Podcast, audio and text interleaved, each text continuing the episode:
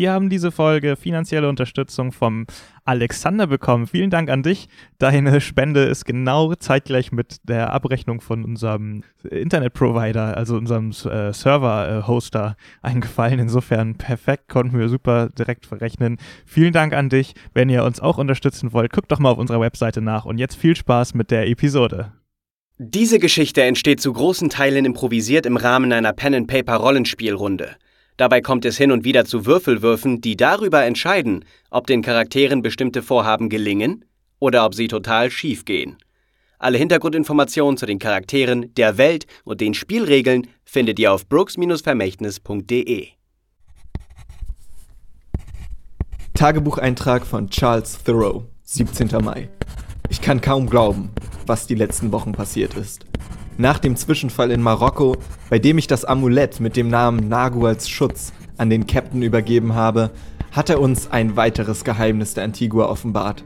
Sein Segelschiff ist kein einfaches Segelschiff, sondern besitzt ganze drei geheime Unterdecks, in denen eine Schar von Wissenschaftlern zukünftige Expeditionen vorbereitet und gesammelte Relikte und Schriften untersucht. Das Schiff ist dabei besser ausgestattet als so manche Villa. Neben einer exzellent ausgestatteten Bibliothek gibt es auch noch ein Arztzimmer, unzählige Kabinen für die Mitarbeiter und sogar eine Sauna. Zudem stellte sich heraus, dass das gesamte Schiff mit einer Dampfmaschine fortbewegt werden kann, wenn der Captain es wünscht. Faszinierend. Doch in den letzten Wochen, die wir während der Überfahrt nach Guatemala hier verbracht haben, jeder zum Glück in seiner eigenen Kabine und in seinem eigenen Bett, nicht mehr länger in diesen elenden Hängematten, hielt das geheime Unterdeck noch weitere Überraschungen parat. Zum einen traf ich auf Louis, den Kutscher, der uns durch London gefahren hat. Er hat sich als blinder Passagier an Bord gerettet und ist in den Dienst des Captains getreten. Was aber noch viel verwunderlicher ist, Olli, dieser Verrückte, der mich halbnackt mit seinen Rätseln vollgeschwafelt hat, ist hier und erscheint völlig verändert. Von seiner Verrücktheit ist kaum noch etwas zu merken. Er ist frisch rasiert und trägt ja, fast normale Kleidung. Was ihm wohl widerfahren ist? Ich hatte noch keine Zeit mit ihm zu sprechen, denn hier ist jeder mit seinen eigenen Vorhaben beschäftigt. Nur der Schamane, der regelmäßig Schwitzrituale in der Sauna anbietet, hat immer genug Zeit zu reden. Für meinen Geschmack sogar zu viel. Es dauert nicht lange, bis der Captain uns endlich unsere Aufgaben zuwies, weswegen wir in seine Dienste getreten sind. Wenn Ray nicht gerade seine Muskelkraft dafür einsetzt, schwere Dinge zu tragen, so gibt er den unbeholfenen Wissenschaftlern Überlebenstraining und soll sie bei Kräften halten, was auch immer das bedeuten soll, als wäre bei denen noch etwas zu retten. Und der Deutsche, der wartet die Maschinen, dampfbetriebene Kutschen und was weiß ich, was der Captain noch so alles an Bord aufbewahrt. Ich für meinen Teil habe mich größtenteils in die Bibliothek zurückgezogen und die Kultur der Ureinwohner und der Maya Guatemalas studiert. Ich hoffe, dass Kenntnisse über ihre Rituale und Bräuche mir von Nutzen sein werden.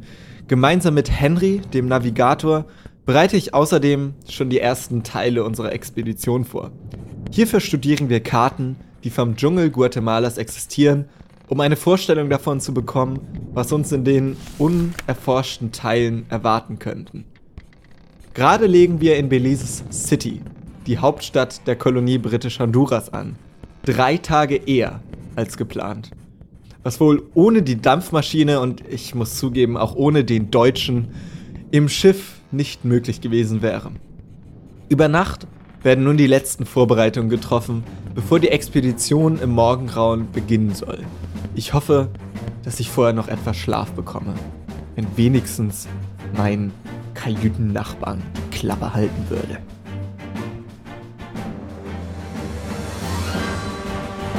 Willkommen bei Brooks Vermächtnis. Euch erwartet ein packendes Abenteuer, das die Geschichte dreier tapferer Helden erzählt, die unter der Flagge des mysteriösen Kapitän Brooks die Welt des 19. Jahrhunderts bereisen und sich dabei allerlei Gefahren stellen müssen. Mit Charles Thoreau, einem aufstrebenden Journalisten, der verdeckt ermittelt. Ray Walter Smith, einem alkoholkranken Ex-Profiboxer, dem die Lust am Kämpfen vergangen ist. Und Werner Müller, aka MacArm, einem Technikgenie mit selbstgebautem mechanischen Arm. Episode 10 Expedition ins Ungewisse. Der Mond wirft ein kaltes Licht auf den Hafen von Belize Stadt, in dem mehrere Boote auf dem unruhigen Meer hin und her schaukeln. Die Seeleute verbringen die heißen Nächte in einer der Tavernen, zwischen den Palmen oder in den Unterdecks ihrer Schiffe, so dass bis auf ein paar betrunkene und schnarchende Matrosen nicht viel los ist. Ganz im Gegensatz zum Pier, an dem die Antigua liegt. Hier herrscht reges Treiben, als müssten dringende Geschäfte erledigt werden, die nicht bis zum nächsten Morgen warten können. Matrosen und andere Persönlichkeiten tummeln sich am Steg und an Bord, Kisten werden getragen, gut vertaut und mit dicken Seilen von Bord gelassen. Auf dem Steg stapeln sich Kisten und Fässer. Alistair läuft zwischen ihnen umher und kontrolliert diese anhand einer Liste, auf der er akribisch alles notiert. Werner und Ray stellen gerade eine weitere Kiste dazu, da kommt auch Charles von Bord. Er hat erfahren, dass der Captain mit den dreien sprechen möchte.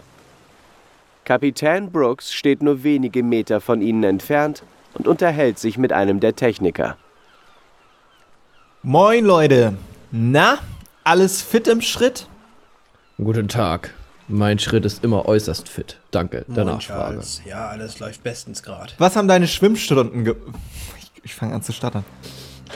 Beruhig Was war, mit deinen, was, war mit dein, was war mit deinen Schwimmstunden los? Hattest du überhaupt so viel Wechselklamotten Ähm, mit? Ich, ich habe mich natürlich ganz äh, unverhüllt ins, ins feuchte Nass geworfen. Ich, ich stehe zu meinem Körper. Ähm, ja, mir, mir- mir war wichtig, auch nochmal vielleicht äh, ein, zwei neue Fähigkeiten zu erlernen. Weißt du, ich habe früher sehr viele Brücken gebaut und ich habe viele Leute gesehen, die von den Brücken auch in Flüsse gefallen sind. Und da dachte ich mir, kann man vorbereitet sein. In der Tat, besonders wenn wir in den Dschungel gehen. Ich glaube, Schwimmen ist genau das, was wir gebrauchen werden. Ja, danke, da sind wir einer Meinung. Good job, Werner. Good job. Sprich bitte Deutsch mit mir. Mein Englisch ist äh, lückenhaft. Guter Beruf, Werner. Guter Beruf. Ach, danke, danke, ja. Ich bin gerne Mechaniker. Er ist ein, ein, ein sehr ehrenvolles Amt, äh, muss ich sagen. Ich habe mich auch ein wenig in die französische Baukunst einlesen können Ja. auf der Überfahrt. Und Ich finde das auch gut, dass du ein bisschen in deinen Hobbys nachgehen konntest, während wir beide hier ein bisschen Kisten geschleppt haben und was Sinnvolles gemacht haben. Ich hoffe, du hattest Spaß dabei, hast ein bisschen was gelernt. ich hatte nicht nur Spaß dabei, ich war fasziniert davon, dass auf einem Schiff, was in eine wissenschaftliche Expedition fuhr, eine der größten Bibliotheken an Bord war, die ich in meinem Leben bisher kennengelernt habe. Es ist wahnsinnig fantastisch, was dort für Werke standen. Wie dem auch sei, ich glaube, der Captain wollte mit uns sprechen. Ich gehe hin. okay, ich folge. Ja, ich auch. Als ihr euch auf den Captain zubewegt, gibt er der Person, mit der er sich unterhält, ein, ein Zeichen und die dreht sich um und verschwindet und der Captain dreht sich euch zu und sagt, Ah, da sind sie ja, mit euch wollte ich sprechen. Captain, wir haben gerade diese Kisten runtergetragen und äh, ja, ich glaube, wir sind, sollten demnächst doch startklar sein, oder nicht? Wie sieht denn der nächste Plan jetzt Ja, aus? also der Plan ist, ähm, wie bekannt, dass wir sozusagen bei Sonnenaufgang äh, starten wollen. Insofern ähm, sind wir jetzt hier auch bei den letzten Vorbereitungen im Gange und da wollte ich Sie drei fragen, ob Sie mir nicht vielleicht einen Gefallen tun könnten. Ich denke nämlich, wir könnten vielleicht noch ein bisschen Unterstützung bei unserer Expedition brauchen und äh, zufällig weiß ich, dass hier in der Nähe ein alter Kumpel von mir wohnt. Ein alter ähm, Gefährte, der mich auch auf früheren Expeditionen begleitet hat. Und ich wollte mal fragen, ob ihr vielleicht mal zu dem fahren könntet und ihn vielleicht fragen könntet, ob er Lust hätte, sich uns bei unserer Expedition anzuschließen. Der gute Louis, den kennt ihr ja auch, der wird euch fahren. Und er zeigt in eine Richtung und da steht eine Pferdekutsche, auf der Louis sitzt und schnarcht. Louis! Oh, Kutscher Louis, das ist eine Freude jedes Mal wieder. Sehr gerne. Ich laufe zu Louis. Louis! Louis, wach auf! Ich sag noch kurz zum Captain, ah, sehr gerne machen wir das. Äh, es ist eine Ehre, äh, diesen Job anzunehmen. Okay, ja, dann ähm, sagt ihm einfach, wir können uns dann bei Morgengrauen hier am, am Steg treffen, wenn er bereit ist, sich uns anzuschließen. Wird er natürlich auch finanziell entlohnt. Das versteht sich natürlich von selbst. Äh, und er heißt übrigens Edgar van Winsdorf. Also, falls sein Name für euch von Interesse ist, dabei äh, gebe ich euch den nochmal mit auf den Weg. Louis kennt schon die Route, insofern könnt ihr direkt losfahren. Wie gesagt, ich bin neben den schreienden Louis, äh, den schlafenden Louis gelaufen und habe ihn angeschrien. Louis, Louis, du lebst! Ja, natürlich lebe ich. Ich meine, ich habe ja auch nur geschlafen, oder was? Ja, Also aber ich bin hier gestorben auf der Kutsche.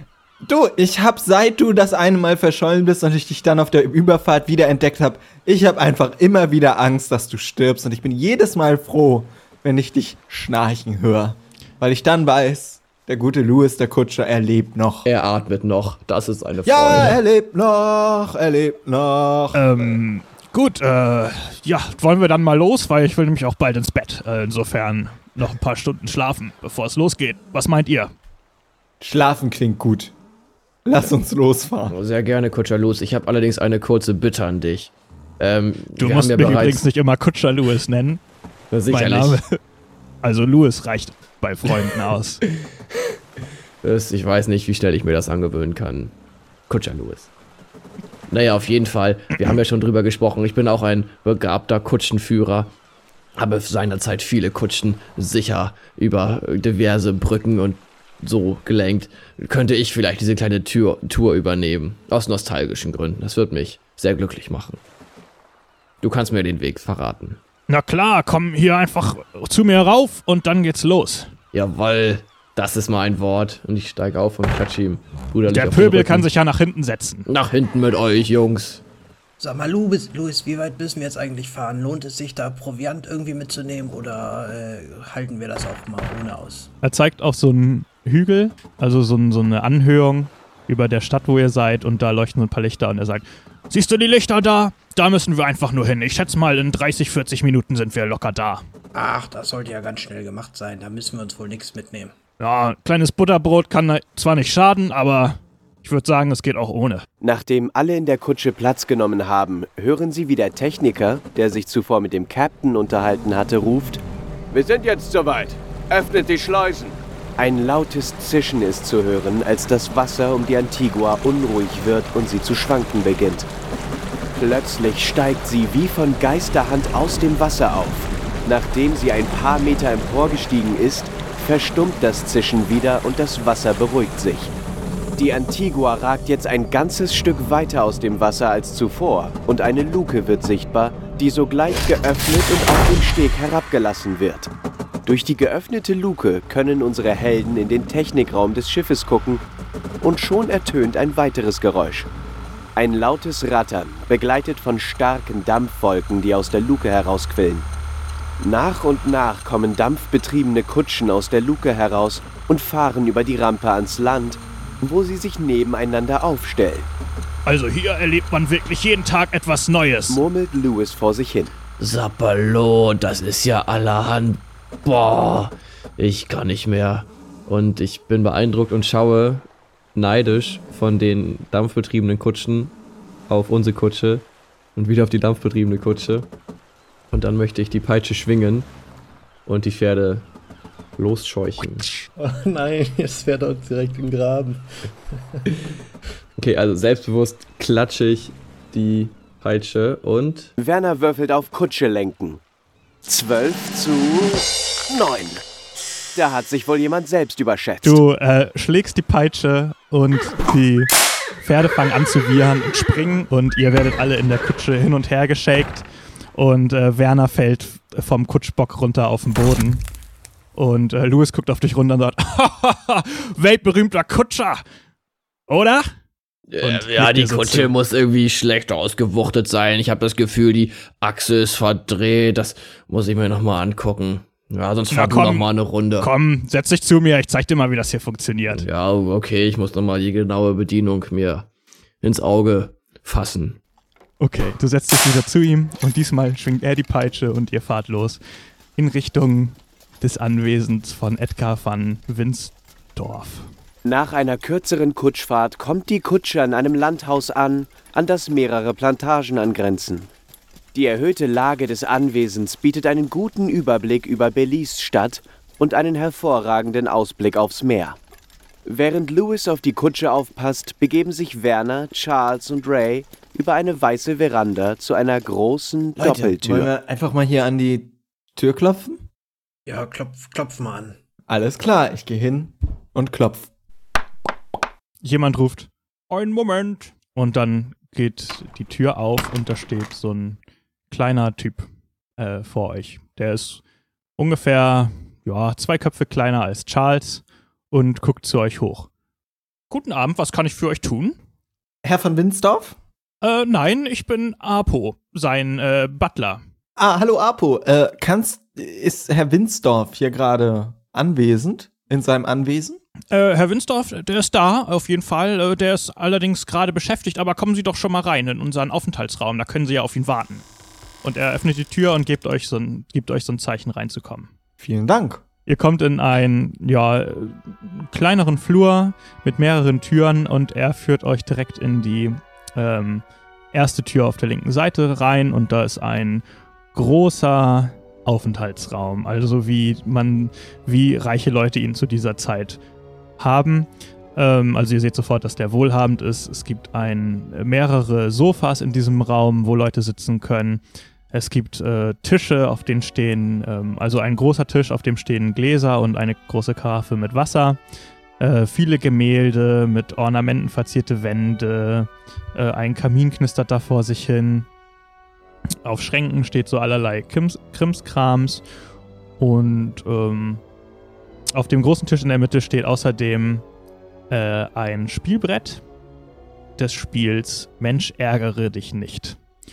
Und ihr, also Apo, geleitet euch in den Raum rein und dann sagt er zu euch, kann ich den Herrn denn irgendetwas zu trinken bringen vielleicht? Wasser gibt's hier, können Sie sich gerne selber nehmen. Ansonsten sagen Sie mir Bescheid, wenn Sie was möchten. Haben Sie ein Scotch? Aber selbstverständlich. Dann Scotch für für, alle drei? Ach, da sage ich auch nicht nein, ja. Gerne. Oder haben Sie vielleicht auch ein, ein Bier für mich? Klar, Bier gibt es auch. Ja, dann nehme ich ein schön kaltes Bier. Irgendwas, irgendwas Deutsches, was Herbes. Ähm, da gucke ich mal nach, da haben wir bestimmt was da. Ich äh, bringe Ihnen das gleich. Oh, vielen Dank. Setzen Sie sich doch so lang. Ähm, ich gucke mal nach Herrn Wünsdorf und sag ihm Bescheid, dass er Besuch hat. Vielen Ja, er Dank. deutet auf, das, auf die Sofas so, dass ihr euch äh, sitzen dürft. Und ähm, er geht aus dem Raum und macht die Tür hinter sich zu. Ich würde mich noch mal ein bisschen genauer in dem Raum umgucken. Ja, also größtenteils ist das alles, was ich äh, so beschrieben habe. Also es gibt halt, wie gesagt, Krimskrams zum Beispiel, ja, so geschnitzte Figuren und sowas, was jetzt nicht, ähm, äh, was jetzt irgendwie einfach nur zur Deko scheinbar da ist. Ähm, da gibt es ein, ein Modellschiff, was in einer Flasche ist. Ähm, Tintenfässchen mit Feder, wo neben ein paar Zettel liegen. Und, äh, ah ja, das äh, Spielbrett Mensch, ärgere dich nicht, hatte ich ja schon erwähnt. Und jetzt passiert folgendes. Ich würfel jetzt, würfel jetzt für euch alle einmal auf Wahrnehmung. Aber ich übernehme das, damit ihr nicht wisst, ob es erfolgreich war oder nicht. Ähm, könnt ihr mir mal bitte sagen, was ihr an Perception habt? 10. 13. Neun. Okay. Einmal, einmal für Werner. Als Brückenbauer nur 9 Perception. Bist du da nie, nie runtergefallen von den Brücken? Ja, vor allem, es kommt auch selten vor, dass sie das verbinden, was sie verbinden sollen. Manchmal bauen wir sie, sind top, aber haben leider die falschen Straßen verbunden oder so. Das ist dann ärgerlich. Da hat einer vorher nicht so aufgepasst. Oha. Okay. So. Ähm, ihr steht alle so da rum oder setzt sich jemand hin oder also was ich gehe ist zu so dem, eurer. zu dem ähm, Schiff in der Flasche und bewundere das, wie das da reingekommen ist. Mhm. Das beeindruckt mich sehr. Dir fallen zwei Dinge auf. Zum einen äh, guckst du dir das Schiff ja genauer an und siehst, dass an dem Schiff ein kleines Schild angebracht ist. Ähm, und auf diesem Schild steht folgendes drauf. Du wirst die Welt niemals richtig genießen, bis nicht das blaue Meer durch deine Adern fließt, dich der Himmel zudeckt und die Sterne dich krönen. Das zweite, was dir auffällt, Okay, ja. das zweite, was dir auffällt, ist ein Gemälde mit einem älteren Typen drauf, der so einen weißen Schnurrbart hat und der sieht dir irgendwie verdächtig aus wie dein Vater. Mein Papa? Ja. Mein Papa? Was? Also du siehst, dass es nicht dein Vater ist, aber er sieht ihm sehr ähnlich. Okay. Ja, also als erstes lese ich diesen Text. Äh, du wirst die Welt nicht niemals richtig genießen, bla bla bla. Das sagt mir aber nichts und das ähm, lasse ich dann erstmal links liegen. Und dann, als mein Blick auf das Bild schweift, realisiere ich halt, dass dieser, dieser Mensch dort aussieht wie mein, mein geliebter Vater. Und in dem Moment kommt der ganze Schrecken und die ganze verdrängte Angst wieder hoch, die sich in mir aufgebaut hat, seit damals meine, meine beiden Eltern beim schrecklichen Zug, äh, nee, Tunnelunglück war das, äh, ums Leben gekommen sind. Und die Bilder rauschen an meinem geistigen Auge vorbei und ich schaudere und muss mich schnell abwenden und ach, muss mir eine Träne wegdrücken, weil das natürlich niemand sehen darf und starre auf den Boden, um meine Gefühle zu verdecken. Während Werner einen kleinen emotionalen Breakdown hat, entdeckt Charles in einer Schublade eine kleine Schachtel mit Schnupftabak. Ich öffne die Schachtel, Da ist Schnupftabak drin. rieche an diesem Schnupftabak. Riecht wie ziemlich guter Schnupftabak. Ich schnupfe ein wenig Tabak. Während Werner einen emotionalen Breakdown hat und Charles Schnupftabak schnupft, äh, entdeckt Ray eine kleine Spieluhr auf einem Tisch. Aha, ich gucke mir die Spieluhr genauer an. Da ist einfach so eine kleine tanzende Figur oben drauf und man kann die aufziehen. Dann ziehe ich die Spieluhr auf. Mhm. Du ziehst die Spieluhr auf und es läuft die, ein, die Melodie von dem Lied, von einem Lied, was dir gar nichts sagt. Aber es, äh, Werner kennt die Melodie und zwar ist es das Lied Hänschen Oh klein. Gott. Ja, das verschlimmert mein kleines seelisches Traumata, weil diesen Song hat meine Mama mir früher immer zum Einschlafen vorgesungen. Und Klein Werner erinnert sich noch sehr gut an ihre liebevolle Stimme, an ihre Umarmung. Und auch sie ist damals ähm, schrecklich zu Tode gekommen. Und ich räuspere mich und, und, und halte mich mit einer starken Hand, drücke ich mich äh, oder stütze ich mich an der Wand und versuche die Fassung zu behalten. Werner, ist alles in Ordnung bei dir? Du siehst ein bisschen äh, schwacher aus gerade. So kenne ich dich gar nicht. Das ist lieb, dass du das sagst. Ich weiß nicht, irgendwie das Klima hier oben irgendwie oder Allergie. Mir ist was ins Auge geflogen. Ich, mir geht's schon gleich wieder besser. Ja, weit weg sein von den äh, heimischen Gefilden. Da können schon um einmal komische äh, Krankheiten einen erwischen. Ich hoffe, es geht dir bald wieder besser, mein Junge. Du, du weißt, was, ein, was mich beschäftigt. Das ist, das ist lieb von dir. Du bist ein wahrer Freund. Und dann drehe ich mich wieder zur Wand. Und weinst leise weiter. Lufte mich Okay. hinein. Und, und singe die Melodie von Hänschen Klein vor mir. her. Welt hinein, stock und gut, steht ihm gut, ist gar wohl gemut. Warte, da habe ich eine Idee. Und ich gehe mit schnellen Schritten rüber zum Boot und möchte den Text noch einmal lesen. Ich lese ihn dir nochmal vor. Du wirst die Welt niemals richtig genießen, bis nicht das blaue Meer durch deine Adern fließt, dich der Himmel zudeckt und die Sterne Ähm, dich krönen. Moment mal, Moment mal. Und dann nehme ich meinen Rucksack ab und krame da drin und hole diese Schatulle hervor mit den kleinen Rädchen. Und dann murmel ich vor Mhm. mich hin, Weltblau, Sterne. Hey, hey Jungs, guck mal hier. Das, das sind diese Begriffe, die sind alle auf den Rädchen zu sehen. Vielleicht, vielleicht ist das ein weiterer Hinweis. Und dann möchte ich das eine Rad auf blau drehen, das eine auf den Stern. Ich glaube, das dritte hat auch eine kleine Weltkugel. Ah ja, und das zweite hat eine Welle, hat Wellen. Ja, das möchte ich darauf drehen. Äh, sag nochmal kurz, wie stellst Also du es blau, blau, Wellen, Welt, Stern. Äh, Die Schatulle fängt an wieder zu rattern, im altbekannten Rattern und ihr hört wieder etwas. 14. April. Logbucheintrag von Amber Watson. Wir sind endlich angekommen. Als sich die Stadt vor uns aus dem Dschungel erhob, blieb mir und meiner Crew beinahe der Atem stehen. Die Architektur ist beeindruckend. Die Gebäude sind so gut erhalten, dass man erwartet, sie bewohnt vorzufinden. Ich vermute, dass es sich um eine verlassene Maya-Stadt handelt, die bereits seit mehreren Jahrhunderten von Jahren existiert. Leider stellte sich heraus, dass es anstatt nur einem Tempel gleich drei der Gotteshäuser gibt. Ich habe keinerlei Anhaltspunkte, in welchem Tempel sich dadurch befindet. Aus Aberglaube trauen sich die Guatemalteken nicht in die Gebäude und so musste ich alleine einen Blick hineinwerfen.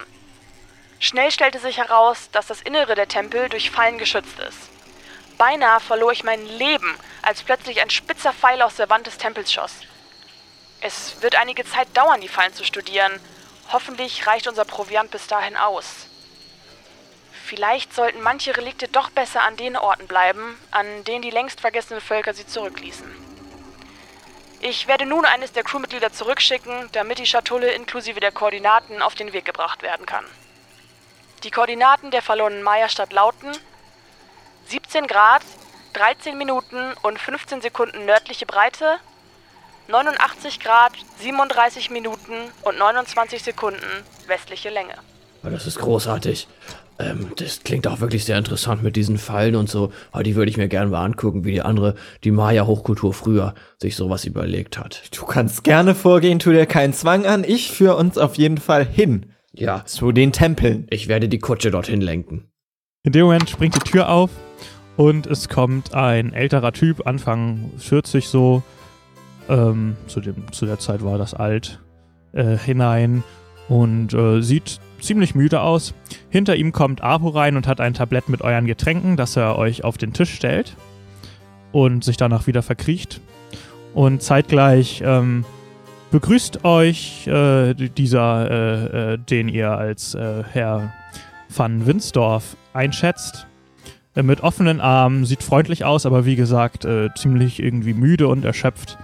Er ist recht nobel gekleidet, passend zu der Ausstattung des Hauses auch, und trägt eine weiße Perücke, die ein bisschen schief sitzt, so als hätte ihn jemand aus dem Schlaf geholt. Und er kommt auf euch zu und sagt: Guten Tag, werte Herren. Wie kann ich euch behilflich sein? Herr von Winsdorf? Ja, ich bin Herr von Windsdorf. Zu mir wollten Sie doch, richtig?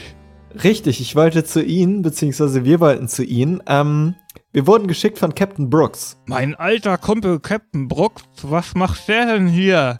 In Belize Wir- City. Wir wollen einen Dolch. Apo, das war eine dumme Idee. Ich hätte meine, mein Gebiss vorher einsetzen sollen. Ich habe Ihnen gesagt, dass man den Unterschied hört. Apu, genau, Apu, holen, holen Sie doch mal das Gebiss für den armen Mann. Apo geht, Apo geht raus und holt das Gebiss. Also, wie kann ich meinem alten Kumpel behilflich sein? Nehmen Sie doch erstmal das Gebiss jetzt rein. Das muss erstmal gewaschen werden. Das Apu, waschen, waschen Sie jetzt bitte das Gebiss. Äh, Apo kommt und äh, bringt das Gebiss. Es, in der Zeit entsteht eine sehr unangenehme Stille. Ich trinke in der Zeit aber meinen Scotch. Edgar Immer wieder in Windsdorf Geräusch. nimmt das Gebiss entgegen, äh, putzt das noch so ein bisschen an seinem, an seinem Hemd ab, setzt es dann ein und sagt: So, also, wie kann ich meinem besten Kumpel Captain Brooks denn behilflich sein? Äh, Herr von Winsdorf, erstmal, äh, wir, wir suchen einen Dolch und äh, Herr Brooks möchte Sie bei Sonnenuntergang, glaube ich, war das, am Hafen sehen. Wollen Sie mitkommen? Sonnenuntergang, aber Sonnenuntergang ist doch gerade erst vorbei. Oder Sonnenaufgang? Leute, helft Was ist mir. überhaupt mit Ihren dummen Kollegen? Wo haben Sie die überhaupt mitgebracht, wenn die kein Wort sagen Ah, die können? können nicht reden. Der eine hier kommt aus Deutschland und der andere ist, naja, ein, ein komischer Berufsboxer. Ah, Deutschland. mein Urgroßvater kommt aus Deutschland. Ach, aus Deutschland ist ein super Land. Sie sind mir sympathisch. Ein Land der Gewinner, könnte man sagen. Land der Gewinner, Was? ja. Deutschland. Schön, ich, ich sehe auch, Sie haben es hier sehr gut. Haben sich ja anscheinend äh, gut geschlagen hier in der Ferne, Mensch. Das sind wir Ja, ich kann mich Deutschen. nicht beklagen. Ich kann mich nicht beklagen. Das freut mich. Sehen Sie, was mein verkorkster Freund hier sagen möchte, ist, wir sollten so schnell wie möglich Also Sie, ich zum Hafen verbiete gehen. mir solche Zwischenrufe. Apu! Apu! Sie haben Ihren Diener auch nicht im Griff, Herr von Winsdorf. Apo kommt wieder rein und sagt, wie kann ich Ihnen behilflich sein? Apu, wann sollten wir noch mal unten am Hafen sein?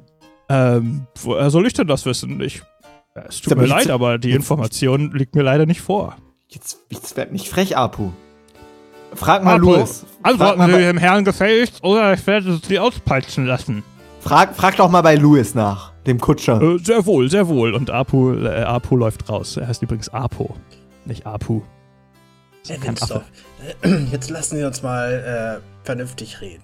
Es äh, ist nun mal so, dass Captain Brooks, mit dem wir hier auf einer Expedition unterwegs sind, uns darum gebeten hat, sie schnellstmöglichst zum Hafen herunterzuholen, weil er et etwas Wichtiges mit ihnen zu besprechen hat. Und äh, deswegen können wir leider auch nicht bis zum nächsten Morgen warten und sollten so schnell wie möglich aufbrechen. Und in dem Moment kommt Apo wieder rein und sagt: Also laut dem Kutscher äh, soll, sich der, soll sich Herr Winsdorf im Morgengrauen am Hafen einfinden.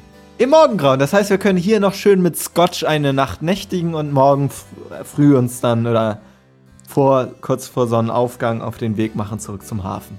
Also, ich habe nicht den Eindruck, dass Sie sonderlich gut informiert sind über Ihren Auftrag, welche Herren. Apu? Äh, Apo? Scotch, bitte. Apo, für mich bitte auch ein Scotch mit einem kleinen Schuss Milch. Oh, gute Wahl. Das nehme ich auch. Okay, Apo läuft wieder raus. So, also, ich kann es kaum erwarten, meinen besten Freund, den Kapitän, endlich wieder zu treffen, aber ich finde, es ist vielleicht etwas spät. Ähm, insofern muss es wirklich sehr wichtig sein, wenn ich heute noch aufbrechen soll. Nee, also wie gesagt, bei morgen, morgen Grauen sollen sie ja da sein und wir müssen dann halt rechtzeitig los, dass wir mit morgen Grauen da sind. Ne? Okay. Ähm, am Morgengrauen kann ich da sein, aber was erwartet der Captain denn überhaupt von mir? Also, Sie haben ja noch gar keine Informationen. Ist das einfach ein netter Plausch oder was? So so habe ich es verstanden. Also wie gesagt, wir wollen in höchstwahrscheinlich mit Fallen gespickte Maya-Tempel rein, um dort einen magischen Dolch zu klauen. Ähm, und wahrscheinlich möchte, ja, der Captain einfach vorher mit ihnen auf einen Plausch sich treffen. Ha. So, so. Ja, da hat er genau den richtigen gewählt. Ich kenne mich nämlich hier prima aus im Dschungel. Naja, Genau, ganz, ganz gut, würde ich sagen. Ganz gut. Ich muss sagen, ich kenne mich auch sehr gut im Dschungel aus. Ich habe sehr viele Karten studiert. Ich weiß nicht, haben Sie hier gerade eine Karte? Sicherlich kann ich morgen ein paar Karten mitbringen, wenn ich vorbeikomme. Autogrammkarten zum Beispiel. Äh, Sowas Sie-. Sie sind ein ganz lustiger, ne? Sie Ja. sind ein ganz lustiger. Ja, Apo kommt rein und bringt euch zwei Scotch mit Milchs. ich Und stoß an. äh, er guckt zu euch, ob ihr auch noch was wollt, zu Werner und Ray. Ja, vielen Dank. Ich habe hier noch meinen ersten und äh, bin damit noch ganz zufrieden. Ja, ich würde noch ein zweites Bierchen nehmen. Das hier war sehr lecker. Sehr wohl. Und er geht wieder raus und äh, Ja, erzählen Sie etwas über sich, Herr von Äh, was- Windsurf. Ja, was wollen Sie denn von mir wissen? Also, ich meine, wie Sie sicherlich wissen, war ich früher auch viel auf Expeditionen unterwegs. Mit Wie dem bitte? Captain, mit dem Captain zusammen war Wie ich auf bitte? Expeditionen. Auf was waren Sie? Äh, Auf? Ab äh, Abenteuerreisen. Ah, okay, ich verstehe. Und, äh, aber dann habe ich mich zur Ruhe gesetzt, weil, ja, Sie sehen ja, die Wirtschaft hier boomt und da profitiere ich ganz gut von. Das heißt, Sie kennen den Kapitän aus Expeditionen. Ja, er war früher ein, ein sehr guter Freund. Da, sehen Sie, dieses Schiff da. Und er deutet auf die, auf das äh, Miniaturschiff. Das hat er mir gerade erst letztens zukommen lassen. Also Das wir Schiff sind oder das immer Miniaturglas? Sowohl als auch. Das Schiff war in dem Miniaturglas mit enthalten. Verstehe. Das heißt, Sie haben ein Miniaturglasschiff gekriegt. Ein sogenanntes Flaschenschiff. Korrekt. Alles klar. Ja, und äh, Sie sagen, Sie kennen sich gut im Dschungel aus. Was können Sie denn sonst noch so? Also ist das jetzt hier ein Bewerbungsgespräch oder ich bin sehr, sehr müde. Ich würde vorschlagen, wir treffen uns dann. Ich treffe mich mit dem Captain im Morgengrauen, wie vereinbart am Hafen und sie lassen sich jetzt in Frieden schlafen. Alles klar. Ähm, haben Sie eine Machete vielleicht für mich? Wofür? Naja, wenn wir morgen in den Dschungel gehen, bräuchten wir eine Machete. Äh, ich verschenke keine Macheten hier. Ja, ich, meine Güte, was ist denn eigentlich los mit Ihnen? Ich habe jetzt eben noch geschlafen. Jetzt würde ich Sie gerne bitten, zu gehen. Zu gehen? Ich dachte, wir dürfen hier nächtigen. Was? Ich hatte es so verstanden, dass wir hier übernachten und dann fahren wir gemeinsam an den Strand. Äh, an den Hafen. Äh, wenn Sie möchten, können wir auch hier über, auch hier kann äh, Apo für Sie äh, Gästezimmer herrichten, ja? Können Apu, gerne machen. Apu, Apu. Ja, Apo kommt rein. Ja, die Herren, was kann ich noch tun? Ach so, ach ja, hier, Ihr Bier übrigens. Und äh, das Bier gibt er noch. Richte, richte zumindest mir, ich weiß nicht, wie für die anderen beiden, aber richte mir mal das schönste und größte Gästezimmer zurecht. Ja, ich würde auch ein Zimmer nehmen und hier bleiben, mal wieder an Land zu schlafen. Das klingt nach einer sehr schönen Idee. Das ist ein sehr nettes Angebot von Ihnen, Herr von Winsdorf. Und für mich muss es auch nicht unbedingt das größte Zimmer sein. Solange es ein Bett hat, bin ich zufrieden damit. Sehr wohl, sehr wohl. Das mache ich für Sie gerne klar. Also drei Gästezimmer mache ich fertig, kein Problem. Und äh, dreht sich um und ja, verschwindet wieder in der Tür. Ja, Herr von Windsurf, ich bedanke mich dann für das Gespräch und wünsche Ihnen eine gute Nacht. Ja, ähm, Apo meldet sich bei Ihnen, wenn die Zimmer fertig hergerichtet sind. Und ich werde mich jetzt schlafen legen. Bitte entschuldigen Sie, wenn ich jetzt meine Zähne wieder entferne. Tun Sie sich keinen Zwang an. Und er dreht sich um und verlässt auch den, verlässt auch den Raum. Ein sehr netter Mann, muss ich ja mal sagen. Ein sehr merkwürdiger Mann. Ich frage mich ja, was der Captain von ihm will. Ja, ich weiß nicht, wollen wir, wollen wir schlafen gehen einfach direkt? Das kommt mir alles ziemlich fishy vor, dass der irgendwie entweder am nächsten Morgen weg ist oder irgendwas passiert. Kann ja nicht so einfach sein, den jetzt da runterzukriegen. Ach, das glaube ich nicht. Der scheint mir sehr Wollen vertrauensvoll. wir, wollen wir uns, wenn er schläft, in sein Zimmer schleichen und Nachtwache betreiben? Weil das wiederum sehr vertrauensvoll ist, meinst du? ja, du, der, der scheint ja so ein bisschen neben sich zu sein, der Typ. Ach, der kann nur nicht Der so merkt gut reden. Der ist ansonsten tippitoppi. Der hat sich noch nicht mehr beschwert, dass ich ihn Herrn von Windsurf genannt habe. Der, der, der führt was im Schilde. Der ist ein bisschen durch den Wind. Durch den Windsurf. Ich, ich würde aber wirklich vorschlagen, wir bewachen ihn in der Nacht. Was Nein, nicht, weil, er, weil ich Angst habe, dass irgendwie ein roter Wolf oder sonst was kommt. Nee, der Captain hat uns den Typ mir empfohlen. Also, du kannst ja gerne rumstreunern nachts, wie du möchtest. Also, ich werde mich ja in mein Bettchen legen und äh, in Ruhe Ich schlummern. bin mir auch nicht so ganz sicher. Also irgendwie kommt mir das sehr eigenartig vor. Ähm, und warum will der Captain ihn unbedingt am Morgengrauen sehen? Ja, das stimmt. Und auch Apu wirkt etwas problematisch auf mich. Der, der hat auch irgendwas zu verbergen. Ach, Charles, du siehst auch in jeder Situation die größte Verschwörung möglich, ne? Ich Aber will. in dieser Situation, diesmal muss ich dir zustimmen, dass ich auch das Gefühl habe, dass hier irgendwas nicht in Ordnung ist. Danke. Ich will auch nur darauf hinweisen, dass wir schon mehrfach angegriffen und entführt wurden auf diesem Abenteuer. Hier nutze ich mal ganz kurz die Gunst der Stunde, um äh, eine kleine Aufnahme dazwischen zu schieben, nach unserer, nachdem wir aufgenommen haben, weil sich vielleicht der ein oder andere auch denkt, genau wie ich in dieser Situation, was eigentlich mit den Spielern gerade los ist. Ähm, und die Antwort ist simpel wie, ja, ehrlich gesagt, ein bisschen traurig. Die Spieler, also unsere Charaktere haben alle drei vergessen, was eigentlich ihre Aufgabe wirklich ist in dieser Situation die eigentlich nur daraus besteht, Edgar für die Expedition zu rekrutieren. Der Captain möchte Edgar gerne dabei haben, weil er sich im Dschungel auskennt und weil er ein alter Expeditionskumpel ist. So einfach ist das. Und ähm, der Grund, warum es Morgengrauen sein soll, ist halt ganz klar, die Expedition geht im Morgengrauen los und nicht mitten in der Nacht. Darum soll sich Edgar mit dem Captain und der restlichen Crew im Morgengrauen treffen, damit sie gemeinsam aufbrechen können. Simpel, simpel, simpel, aber man kann natürlich auch äh, lange im Dunkeln herum äh, tapsen, wenn man wenn man vergessen hat, äh, worum es eigentlich geht oder wenn man nicht so richtig aufgepasst hat. Gucken wir mal, wo das Ganze jetzt noch hinführt. Kurze Zeit später gibt Apo den Dreien Bescheid, dass ihre Gästezimmer hergerichtet sind. Über eine Treppe im Flur folgen sie ihm in den ersten Stock. Ihre Zimmer befinden sich direkt hinter den ersten drei Türen, während Herr van Winstorff hinter der letzten Tür des Ganges schläft. Apo, äh, du scheinst mir ein sehr kompetenter und aufmerksamer Mann zu sein. Wie würdest du denn den Herr, den Herr Edgar von Windsor einschätzen? Wie lange kennt ihr euch schon? Ist er vertrauenswürdig? Ist er noch im völligen Besitz seiner geistigen Kräfte?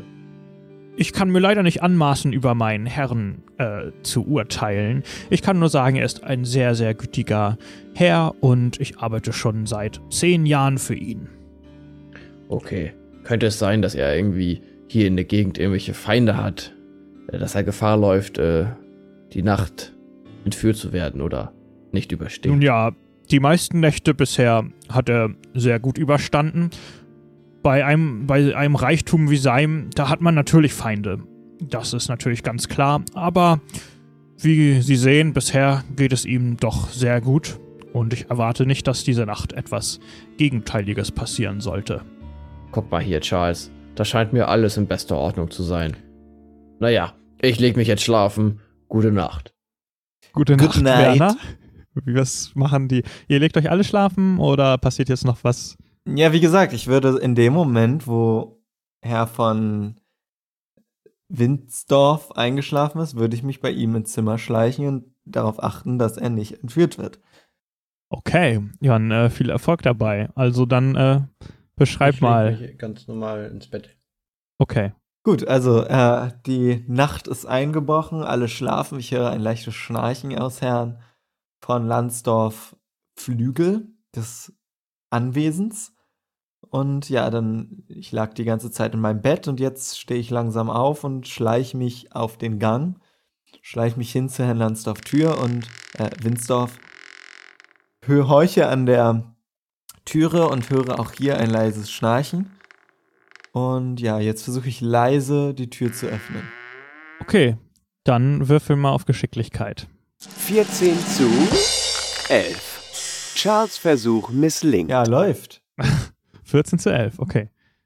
Du drückst langsam die Türklinke runter und öffnest die Tür einen Spalt und ein lautes Knarzen fährt durch den Flur. Ein lautes Türquietschen. Und plötzlich steht Apo direkt hinter dir und sagt, kann ich Ihnen irgendwie behilflich sein? Ah, ich, ich, ich, ich wollte nur darauf achten, dass, dass, dass, dass Herr von Winsdorf auch nicht entführt wird diese Nacht. Herr von Winsdorf ist äh, ziemlich sicher, da können Sie sich mal, da können Sie sich äh, sicher sein. Was machen Sie eigentlich in der Nacht noch hier auf den Beinen? Ich, ich schlafe hier. Und er deutet auf ein kleines Bettchen neben der Tür Oh, also in dem gleichen Raum? im Flur. Ich schlafe vor Herrn Winsdorfs Tür und äh, pass auf, dass keiner in sein Zimmer sich reinschleicht. Also. Na dann, äh, haben Sie auch das Fenster im Blick? Ich äh, denke, ich habe meinen Job hier schon ganz gut im Griff. Aber vielen Dank für Ihre Hinweise. Ja, äh, bitte. Dankeschön. Na gut, dann gehe ich schlafen. Die ersten Sonnenstrahlen scheinen in die Zimmer der Helden, als Apo sie mit einem reichhaltigen Frühstück begrüßt und ihnen Wasserbehälter auf die Zimmer bringt, mit denen sie sich waschen können. Kurze Zeit später treffen sie sich vor dem Haus wieder und finden Louis vor, der immer noch auf der Kutsche sitzt und sie mit faltigem Gesicht und blutverkrusteten Augen ansieht. Guten Morgen. Wo wart ihr denn die ganze Nacht? Louis, was ist denn mit dir passiert? Wir haben bei Herrn. Wir haben bei Herrn Winsdorf übernachtet. Wunderbare Betten dort drinnen, ganz, ganz gemütlich. Das wird dir gefallen. Ich hab, Louis, du siehst nicht in Ordnung aus. ich hab die ganze Nacht hier auf euch gewartet, dass wir wieder zurückfahren. Ich hab doch gesagt, möglichst schnell wieder zurück, damit wir in unsere Betten können. Oh Mann, ich hab kein einziges Auge zugedrückt. Ich wollte noch fit sein für die Expedition. Ach, ich fand's eigentlich gemütlich. Mach dir nichts drauf. Raus, ich fahr uns zurück. Du kannst dich schlafen legen in der Kutsche. Ach Leute, ach Leute, ach Leute. Es steht neben Louis Kutsche steht noch eine weitere Kutsche, sehr prunkvoll. Und ihr vermutet, dass die für Herrn Winsdorf ist. Und Apo macht die gerade fertig. Ähm, aber ihr könnt auch schon vorfahren. Insofern ähm, würde ich vorschlagen, ihr fahrt langsam zurück. Und äh, Herr Winsdorf kommt halt nach. Ihr seht, dass am, am Hafen alles fertig ist. Die einzelnen dampfbetriebenen Kutschen wurden beladen mit Kisten und äh, so weiter und so fort. Als ihr das Schiff betretet, kommt der Navigator auf dich zu, Charles. Hm, du kennst ihn ja jetzt relativ gut. Ihr habt ja schon viel zusammengearbeitet. Henry ist sein Name übrigens. Und ja, er kommt auf dich zu und sagt: Charles, Charles, ähm, gut, dass ich Sie wieder treffe. Wo waren Sie denn bloß die ganze Zeit? Wir müssen doch noch die letzten, die letzten Routenoptionen klären. Ja, ja, äh, ich, ich weiß schon, wo wir hin müssen. Ich Sie haben, zu, Sie haben zu mir gesagt, Sie sind nur kurz weg und jetzt habe ich die ganze Nacht auf Sie gewartet. Wissen Sie, wir mussten doch darauf, dafür sorgen, dass Herr Winsdorf auch sicher wieder zurückkommt. Ja, ja, ja, jetzt haben wir Deswegen- keine Zeit, jetzt kommen Sie mal mit. Und er ähm, gibt dir ein Zeichen, dass du ihm folgen sollst und er läuft in Richtung der Kabine des äh, Navigators sozusagen. Na, aber hören Sie mal jetzt, ein bisschen Ruhe muss hier doch angebracht sein. Ich folge langsam und gemächlich. Wir wollen jeden Augenblick aufbrechen. Okay. Du folgst ja, ihm folge ich, genau. und ihr Langsam geht in die.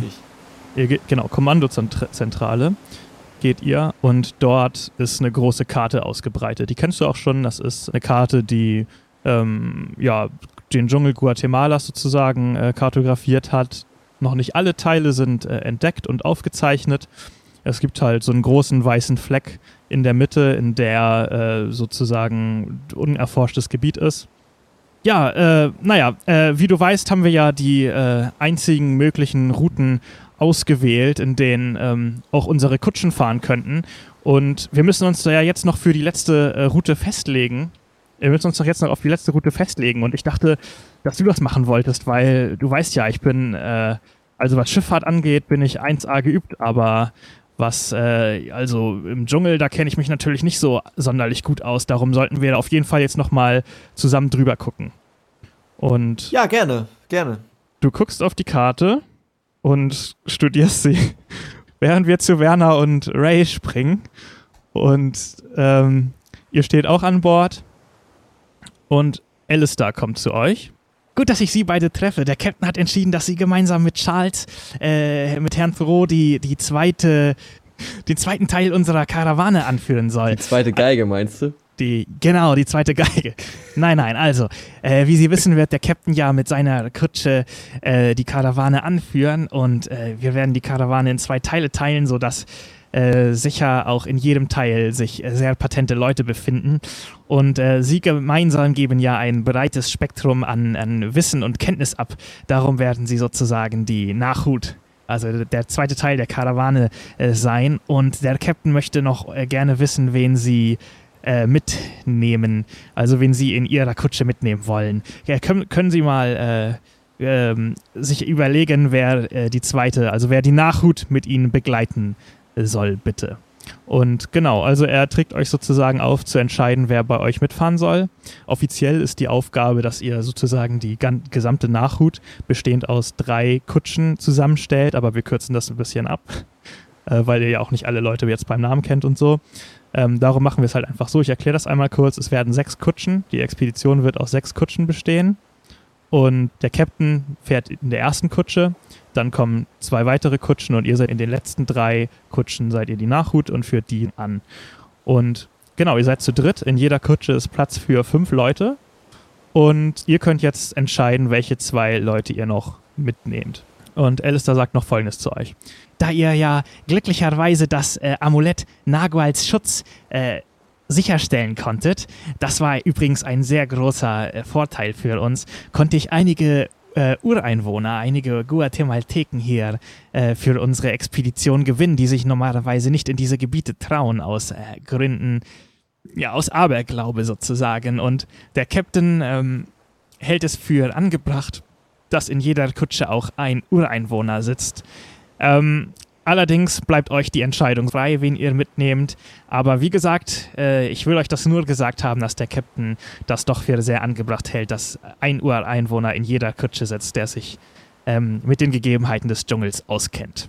Ja, und dann habt ihr jetzt sozusagen die Chance zu überlegen, wer bei euch mitfahren soll. Und ich sage euch einmal, wer das ist. Das wäre natürlich äh, zum einen, also zwei Plätze habt ihr frei, ne? Das wäre zum einen Kutscher Lewis, allerdings unter der Bedingung, dass Lewis die Kutsche dann auch lenkt, weil er einer der wenigen erfahrenen Kutscher ist und äh, das natürlich sonst verschwendete Kapazität wäre. Er würde sonst eine andere Kutsche lenken, wenn ihr ihn nicht als Lenker einsetzt. Also wenn sich einer von euch an Bord, wenn sich einer von euch dafür dazu äh, in der Lage fühlt, selbst eine zu lenken, braucht ihr ihn vielleicht nicht. So. Ähm, dann äh, habt ihr die Möglichkeit, einen Ureinwohner mitzunehmen. Dann habt ihr die Möglichkeit, den Schiffsjungen mitzunehmen, Alphons Bruder. Ihr habt die Möglichkeit, Frankie den Koch mitzunehmen oder Pepe den Papageien. Nun ja, also Frankie der Koch ist ein guter Freund von uns. Den, den hätte ich schon gerne an meiner Seite, das muss ich zugeben. Der hat immer auch lecker gekocht, falls wir unterwegs einmal Hunger bekommen. Was hältst ich du davon? Ich muss aber sagen, dass, dass Luis uns schon wirklich sein Vertrauen bewiesen hat damals im, äh, in London, wo er sich für uns eingesetzt und auch sein Leben fast geopfert hätte, um uns zu retten. Also auf den könnten wir uns wirklich verlassen, wenn wir ihn mitnehmen. Das ist korrekt. Andererseits ist Louis ein sehr guter Kutscher und wir sollten seine Fähigkeiten gut nutzen. Und da auch ich ein sehr guter Kutscher bin, wäre er bei uns vielleicht etwas verschwendet. Also, ich will dir nicht zu nahe treten, lieber Werner, mein guter Freund, aber ich habe bis jetzt dich einmal beim Versuch, eine Kutsche lenken zu sehen und das war leider nicht so erfolgreich und du hast ja auch andere gute Fähigkeiten, vielleicht musst du nicht unbedingt die Kutsche dann auch noch lenken zusätzlich. Nun ja, zu meiner Verteidigung muss man sagen, das war eine Kutsche mit biologischen Pferden davor. Ich hab's nicht so mit Biologie. Aber diese neuen Kutschen, das sind diese dampfbetriebenen Wunderwerke der Technik, mit denen ich mich schon sehr detailliert auseinandergesetzt hätte, hab. Also, da gibt's keinen besseren, der mir spontan einfällt, als ich selber, um diese dort erfolgreich durch die Engen des Dschungels zu manövrieren. Du hast recht, du hast recht. Also, ja, na gut, du hast recht. Also, wenn du gerne möchtest, könnt, kannst du die Kutsche selber lenken, dann kann Luis sich an Bord des Schiffes noch ein bisschen entspannen, während wir auf die Reise gehen. Was hältst ja, du denn von dem mit. Vorschlag? Wie bitte? Der steuert dann Wie nur eine andere Kutsche automatisch. Ach so. Ach ja. Also alle Leute ja kommen eh mit. Ihr entscheidet nur, wer bei euch sitzt. Ah, okay. Siehst du, dann können wir sozusagen die andere Kutsche auch in Sicherheit äh, wiegen für uns. Das ist ein, ein, eine sehr gute, ein guter Punkt, ja. So machen wir das. Ja, wen würdest du denn vorschlagen, wen wir mitnehmen sollten? Also wenn der Captain möchte, dass an jedem ähm, in jeder, jeder Kutsche ein oder in jeder Kolonne ein Ureinwohner ist, dann äh, hat das wahrscheinlich auch einen guten Grund. Aber ich muss ja auch sagen, dass Charles uns erzählt hat, dass er in der letzten Zeit auf dem Schiff viel über die Kultur, in der wir uns hier befinden, studiert hat. Und wenn es dem Captain darum geht, dass ähm, man jemanden dabei hat, der sich in der Kultur auskennt, dann hätten wir natürlich mit Charles das auch schon eigentlich abgehandelt. Das ist korrekt. Zudem möchte ich äh, zu bedenken geben, dass der kleine Junge, der, der kleine Bruder von Alphonse, der sollte sich vielleicht auch in meiner Nähe äh, aufhalten, um in Sicherheit zu sein. Ich habe eine gewisse Verantwortung, die ich gegenüber ihm spüre. Das weiß er nun nicht, aber der Alphonse, der hat ja mit mir seine letzten glorreichen Momente verlebt und ja, ich habe den kleinen Jungen in gewisser Weise auch, da bin ich zu Schutz verpflichtet. Der sollte vielleicht in meiner Nähe bleiben. Ja, okay, das macht Sinn. Also ist es beschlossen, wir nehmen Frankie, den Koch und Alphons Bruder mit. Eine, eine sehr gute und kompetente Wahl, wie mir scheint. da haben wir nur die Besten dabei. Den Koch und den Jungen. Jo.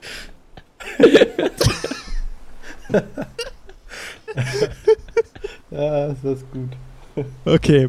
Ähm, ja, also während ihr euch so besprecht, ähm, schalten wir nochmal wieder zurück in die Kommandozentrale, wo Charles über der, ähm, über der Karte brütet. Und also, alle Zuhörer können diese Karte auch äh, in unserem Tagebuch sehen, www.brooks-vermächtnis.de. Und zwar geht es halt von Belize Stadt äh, in den Dschungel Guatemalas.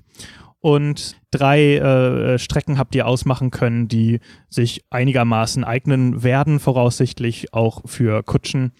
Das wäre zum einen äh, in der ersten Strecke entlang einer Schlucht, wo Genau, entlang einer Schlucht. Ihr habt festgestellt, die Strecke ist insgesamt der längste Umweg. Ihr schätzt eine Reisezeit von elf Tagen äh, mit den Kutschen. Ähm, für die Dauer äh, reicht wahrscheinlich die Anzahl an Rationen, die ihr mitnehmen könnt, nicht aus, um wieder, also um ein paar Tage am Ziel sich aufzuhalten und wieder zurückzufahren. Äh, dafür ist die Strecke halt, äh, führt die Strecke durch äh, sehr glattes Gebiet, an dem es sich gut fahren lässt. Ähm, und die, durch die breite Schlucht äh, habt ihr einen relativ offenen Weg, wo ihr euch gut orientieren könnt. Also besser, als wenn ihr durch dichten Dschungel navigieren müsstet. Die zweite Route wäre über, die Berge, ge- äh, über die Berge. Hier gibt es einen äh, recht breiten Gebirgspfad, der über die äh, Gebirgskette führt, ähm, der von Einheimischen auch öfter benutzt wird. Ähm, ihr schätzt ihn als stabil genug ein. Allerdings, äh, logischerweise, hat die, das gesamte Gebiet noch niemand mit dampfbetriebenen Kutschen gefahren, äh, befahren. Ähm, ihr schätzt aber auch, dass dort die Steigungen keine Probleme sein, äh, sein sollten für die, für die Kutschen. Durch die, durch die relativ direkte Strecke ist es der kürzeste Weg und ihr habt eine Reisedauer von ja, um, um die fünfeinhalb Tage, schätzt ihr bloß. So, dadurch hättet ihr den Vorteil, dass ihr ordentlich Proviant, ausreichend Proviant dabei habt. Mm. Der dritte Weg führt durch ein Sumpfgebiet, wo sich die Einheimischen eigentlich nicht äh, wirklich zu Fuß hinwagen. Es ist sehr uneben und für die Kutschen auch nicht wirklich super günstig. Man müsste voraussichtlich sehr langsam fahren und ihr schätzt da eine Zeit von ungefähr achteinhalb Tagen. Und ja, es ist relativ dicht bewachsenes Gebiet. Genau, und ähm, ihr, beziehungsweise Charles, ist jetzt in der Aufgabe, sich für einen der drei Wege zu entscheiden. Also ich frage erstmal meinen Vize-Kartenmenschen, was würdest du sagen, was ist die sinnvollste Strecke? Hm, Ja, ja, ich weiß nicht, ich grübel da auch schon seit Tagen drüber. Darum frage ich dich ja auch, ehrlich gesagt. Ich habe keine, ich habe keine Ahnung. Ich meine, auf der einen Seite, ich habe schon Höhenangst, muss ich ehrlich sagen. Und im, im Sumpf, da kann man wenigstens nicht tief fallen, Du musst- oder?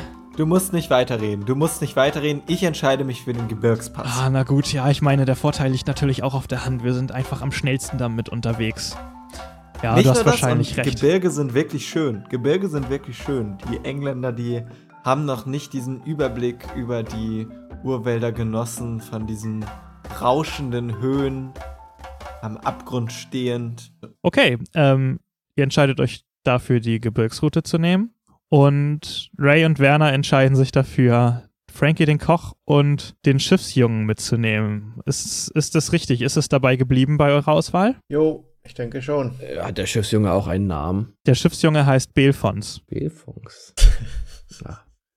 Belfons, ach so, Belfons und Alfons. ratter, ratter, ratter.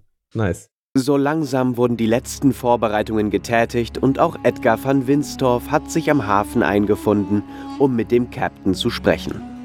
Etwas überrascht darüber, dass Werner, Charles und Ray Edgar nicht darüber aufgeklärt haben, dass der Captain ihn als Teil der Expedition dabei haben möchte, schafft Kapitän Brooks es dennoch, Edgar von der Unternehmung zu überzeugen. Gerade steigt die Sonne über den Bergen in der Ferne empor, da machen sich die sechs Kutschen A5-Mitfahrer auf den Weg in den Dschungel und folgen dabei der von Charles ausgewählten Route zum Gebirgspass. Der Captain übernimmt dabei die Leitung über die ersten drei Kutschen, in denen sich unter anderem Edgar van Winstorff, der Kutscher Lewis, Alistair, Henry der Navigator und Gage der Schiffszimmermann befinden. Ray, Werner und Charles führen mit ihrer Kutsche die Nachhut an. Mit ihnen in der Kutsche sitzen Frankie der Koch und Belfons der Schiffsjunge. Die Tage gehen nur langsam und beschwerlich voran. Des Nachts hören sie immer wieder die wilden Tiere, die sich aber von ihnen und den Lagerfeuern fernhalten. Die Ureinwohner sind besonders ängstlich und vergewissern sich stets, ob das Amulett, das Alistair mit sich trägt, noch da ist.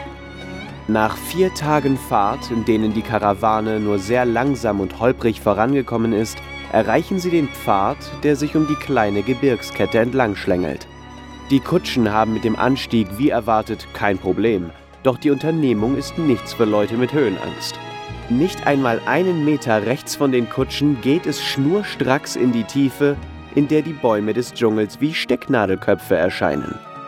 In den umliegenden Kutschen sieht man immer wieder Crewmitglieder, die sich auf ihren Sitzen zusammengekauert und wimmernd ihren Hut tief in das Gesicht gezogen haben. Oh, das erinnert mich an meine Zeit als Brückenbauer. Da war ich auf ähnlichen Höhen. Das gibt mir ein wohliges Gefühl in der Magengegend. Da beginnt aus dem Nichts der Boden zu beben und Ray sieht neben sich an der Steinwand einen Riss entstehen. Bevor die Helden in der Lage sind, irgendetwas zu unternehmen, sinkt ihre Kutsche einen Meter in die Tiefe, während der Boden nachzugeben scheint. Mit einem lauten Quietschen machen die Kutscher hinter ihnen Halt. Wildes Gebrüll entsteht. Zwei Kutschen weiter ruft Gage, Weiter, weiter! Fahrt so schnell ihr könnt! Auch dort scheint der Gebirgspass zu bröckeln und unter enormem Ruckeln bewegen sich die dampfgetriebenen Gefährte weiter vorwärts. In der Kutsche vor ihnen ist Lewis aufgesprungen und hält ein Seil mit einem Haken in der Hand, das er schleudert, um es in deren Richtung zu werfen. Ein weiterer Ruck und die Helden sinken einen weiteren Meter in die Tiefe. Die Kutsche hat mittlerweile Schieflage erreicht und beginnt langsam in Richtung des Abgrunds zu rutschen. Das Seil mit dem Haken verfehlt die Kutsche nur knapp. Da gibt der restliche Boden komplett nach und die Kutsche stürzt mit Werner, Charles, Ray, Belfons und Frankie ungebremst in die Tiefe. Rasend schnell kommen die Wipfel der Bäume näher. Okay. Also, äh, ihr stürzt in die Tiefe und seht, wie oben die anderen Kutschen immer kleiner werden.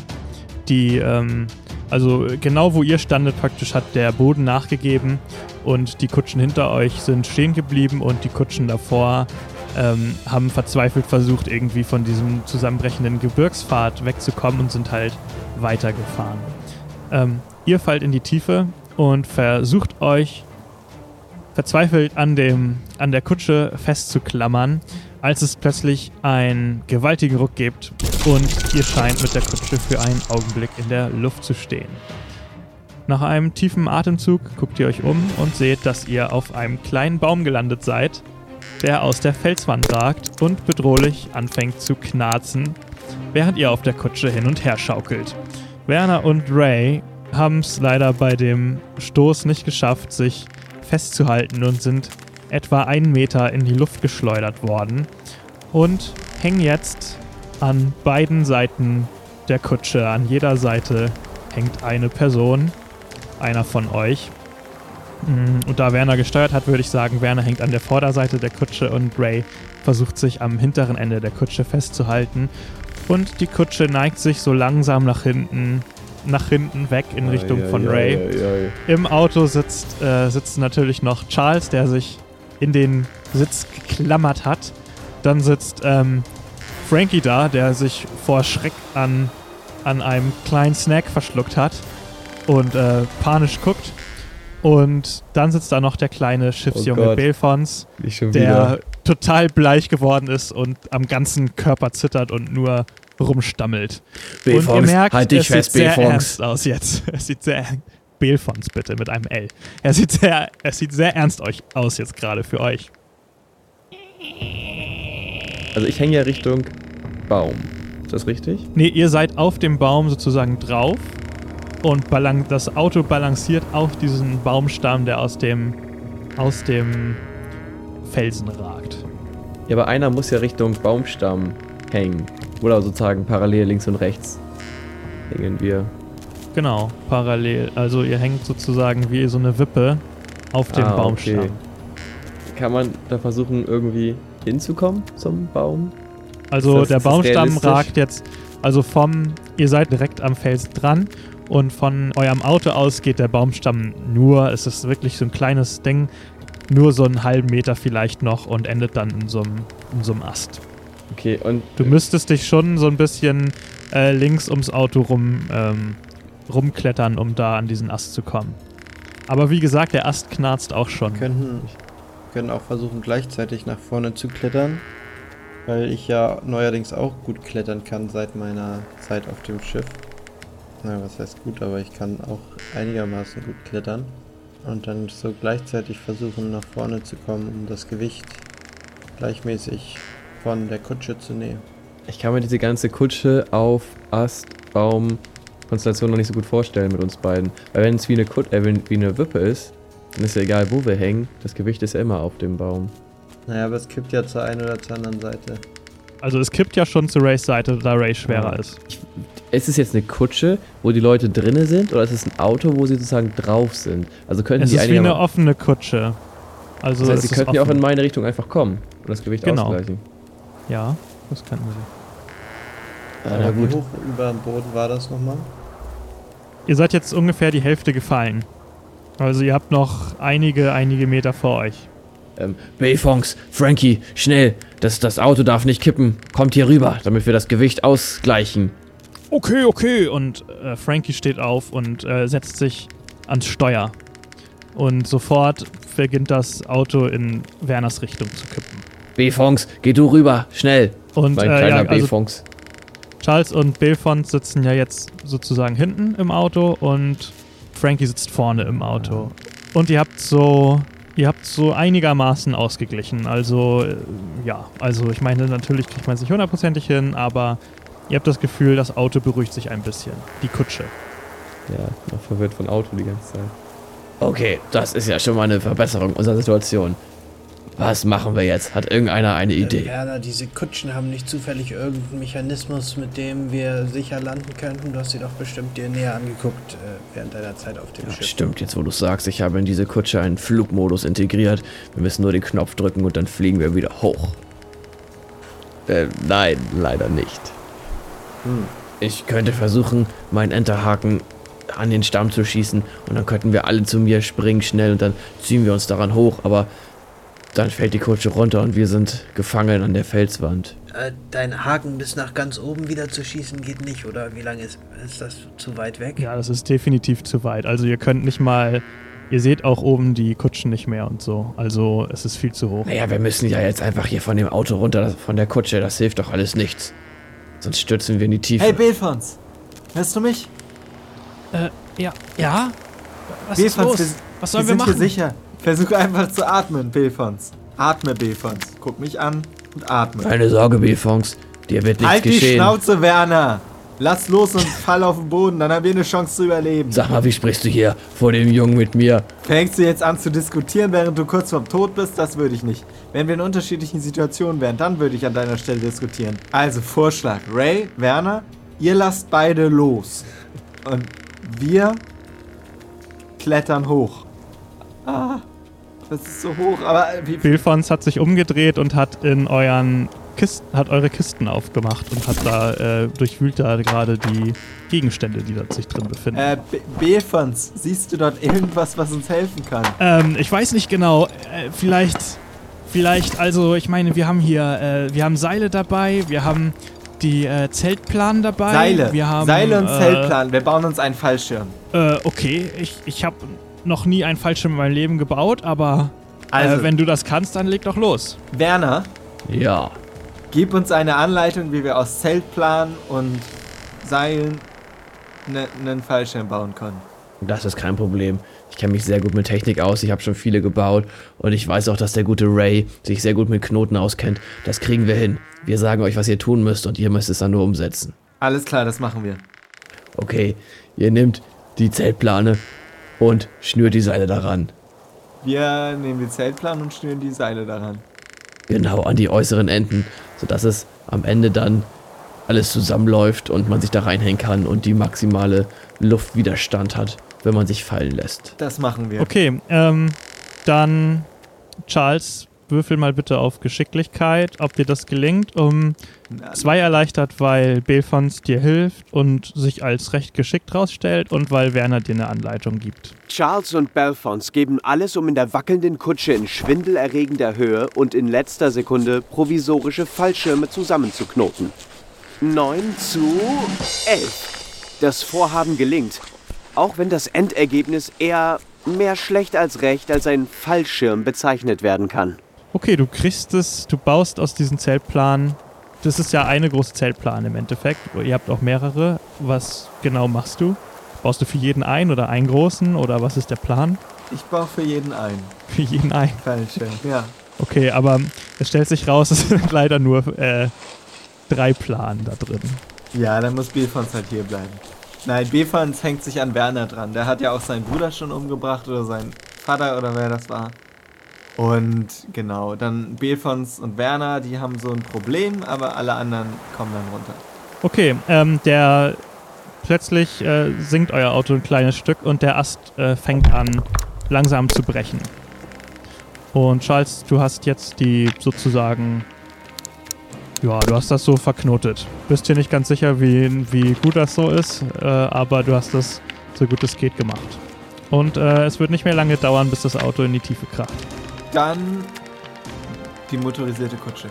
Dann, Oh Mann, ja. Dann- Sorry. dann verteile ich jetzt an alle ein äh, Fallschirm. Okay, ja.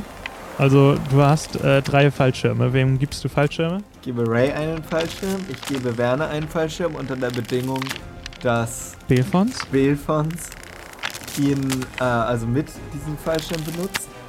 Und dann nehme ich selber einen. Okay. Und äh, Frankie guckt dich an und sagt: Und was mach, was soll ich jetzt hier machen, Ach, wenn du nur drei Fallschirme baust? Ja, Frankie. Du kletterst hoch und sagst, dass wir unten Klettern? Wie sind. soll ich denn an dieser steilen Felswand hochklettern? Ich kann ja nicht mal, ich kann ja nicht mal die Treppen äh, im, im Boot Ja, hochklettern. sorry, aber du hast halt verkackt, dass wir hier runtergefallen sind. Du bist schon mal gestorben. Dann stirbst du jetzt halt richtig. Also, Entschuldigung. Und jetzt, dann spring ich halt runter. Wann bin ich denn gestorben? Ich bin doch nie gestorben. Ich bin schon runtergesprungen. Frankie, Frankie, mein Freund, das kann ich nicht ertragen. Hier, nimm meinen Fallschirm. Und ich biete ihm meinen an. Er soll den bitte Du nehmen. hängst an dem Auto, ne? Ja, ich hab Äh, doch einen du hängst an Fallschirm der Kutsche. vor mir liegen. Okay, du, also du hängst an der Kutsche und hältst ihm den entgegen sozusagen. Genau. Frankie, nimm den und bring den kleinen B- B-Fonks mit in Sicherheit. Oh Gott, oh Gott, ich habe so eine Höhenangst. Aber danke, das das. vergesse ich dir nie. Und ich weiß nicht genau, wie dieser Fallschirm aussieht. Kannst du den mal kurz beschreiben? Charles, muss man sich die Seile um- umbinden oder äh, k- krallst du dich da einfach dran fest? Oder wie äh, stellst du dir das vor? Naja, also ich habe es an mich dran gebunden und halte mich gleichzeitig fest, weil ich. Naja, es ist halt schon ein bisschen creepy, die ganze Vorrichtung. Ja, ich Aber- weiß nicht genau, wie, ja. das, wie du das hingekriegt hast, aber gut. Es scheint ja zu klappen. Ja, oder das sehen wir gleich. Ja, Ähm. also ich bin halt schon rausgesprungen. Okay, dann ähm, äh, Bilfons hat noch ein weiteres Seil gefunden und bindet sich mit an Frankie sozusagen dran. Und ähm, Äh, ja, dieser, äh, Belfont sagt noch, äh, Werner, Ray, denkt dran, wenn wir springen, dann werdet, wird die Kutsche wieder kippen. Ähm, aber wir haben jetzt ja sowieso keine Zeit mehr, also was sollen wir machen? Alles wird gut, B-Fox. Hauptsache, du kommst sicher unten an. Mach's gut, mein Junge. Äh, Werner, kannst du vielleicht dich mit deinem Haken zu mir rüberschießen und wir fliegen zusammen mit dem einen Fallschirm runter? Ich weiß nicht, ob unser Gewicht das aushält oder der Fallschirm unser Gewicht aushält.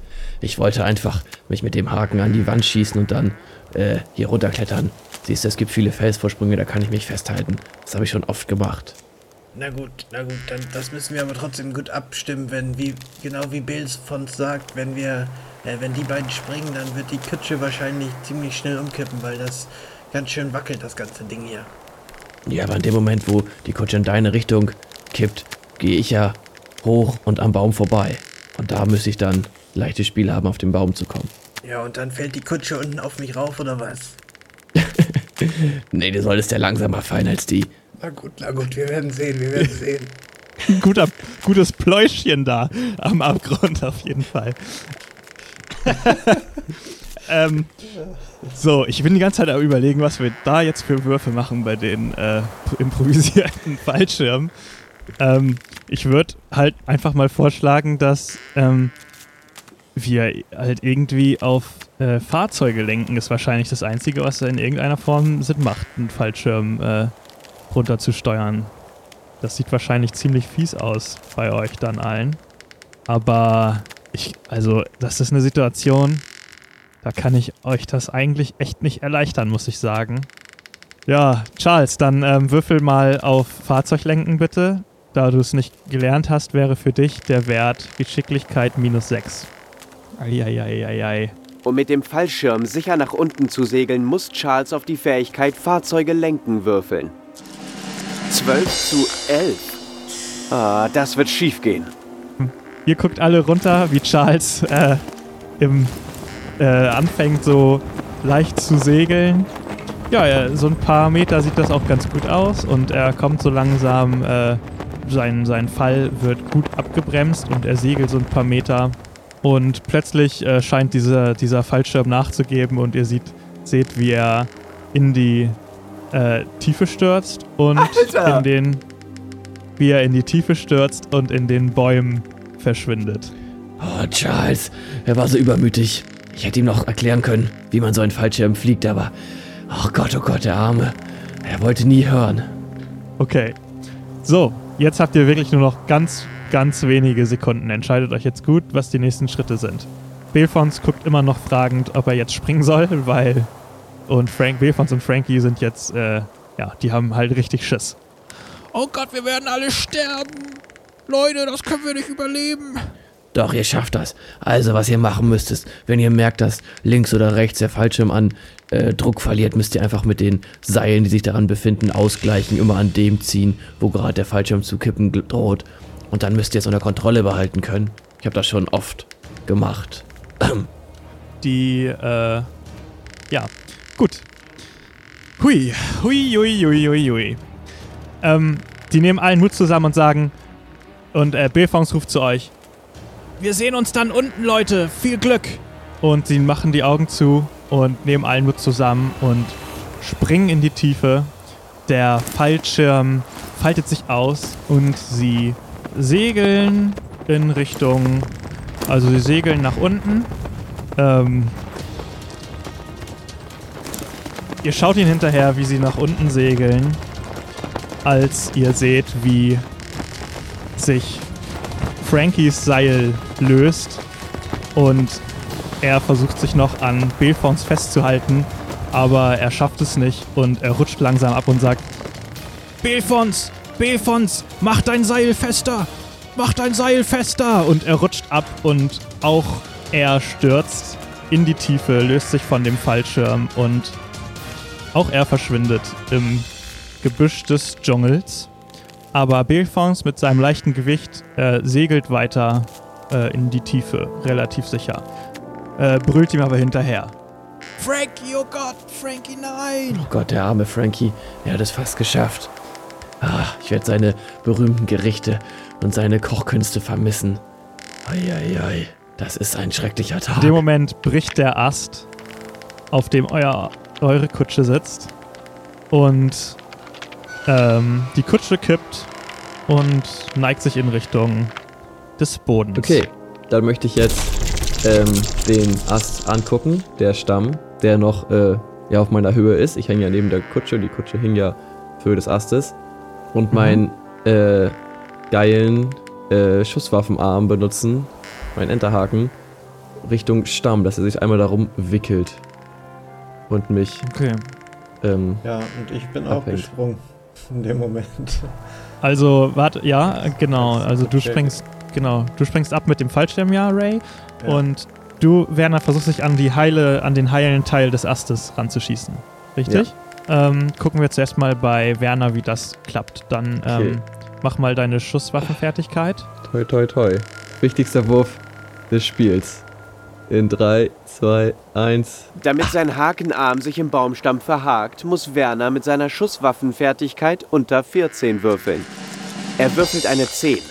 Die Aktion ist also erfolgreich. Ach, das ist ja geschafft. Geschafft. Easy peasy. Oh, Mr. Werner. Danke, danke. gedacht, Alles under control hier. Sehr gut. Ray, du springst, oder besser gesagt, schmeißt dich so mit den Armen vom, von der Kutsche ab, weg und äh, siehst, wie Werners Enterhaken sich an der an dem Ast, das ist nicht mal mehr ein halber Meter, äh, übrig geblieben, aber der Enterhaken verfängt sich da drin und schlingelt sich da so einmal rum. Und du siehst, dass Werner ähm, von der Kutsche in Richtung des, der Felswand jetzt schwingt. Also das ist, schwingen ist jetzt vielleicht übertrieben, das ist ja nur ein halber Meter Entfernung oder so, aber er scheint da relativ fest zu sein. Und in dem Moment ziehst du an den Seilen des Fallschirms und wir gucken mal, wie das für dich ausgeht. Bitte auch einmal Geschicklichkeit minus 6. Ray würfelt auf Fahrzeuge lenken. 15 zu 11. Damit verfehlt Ray den Zielwert von 11 und das Fliegen des Fallschirms misslingt. Ja, Werner, du. Mann, das wird ein Finale mit wenig Leuten. ähm, Werner, du guckst in.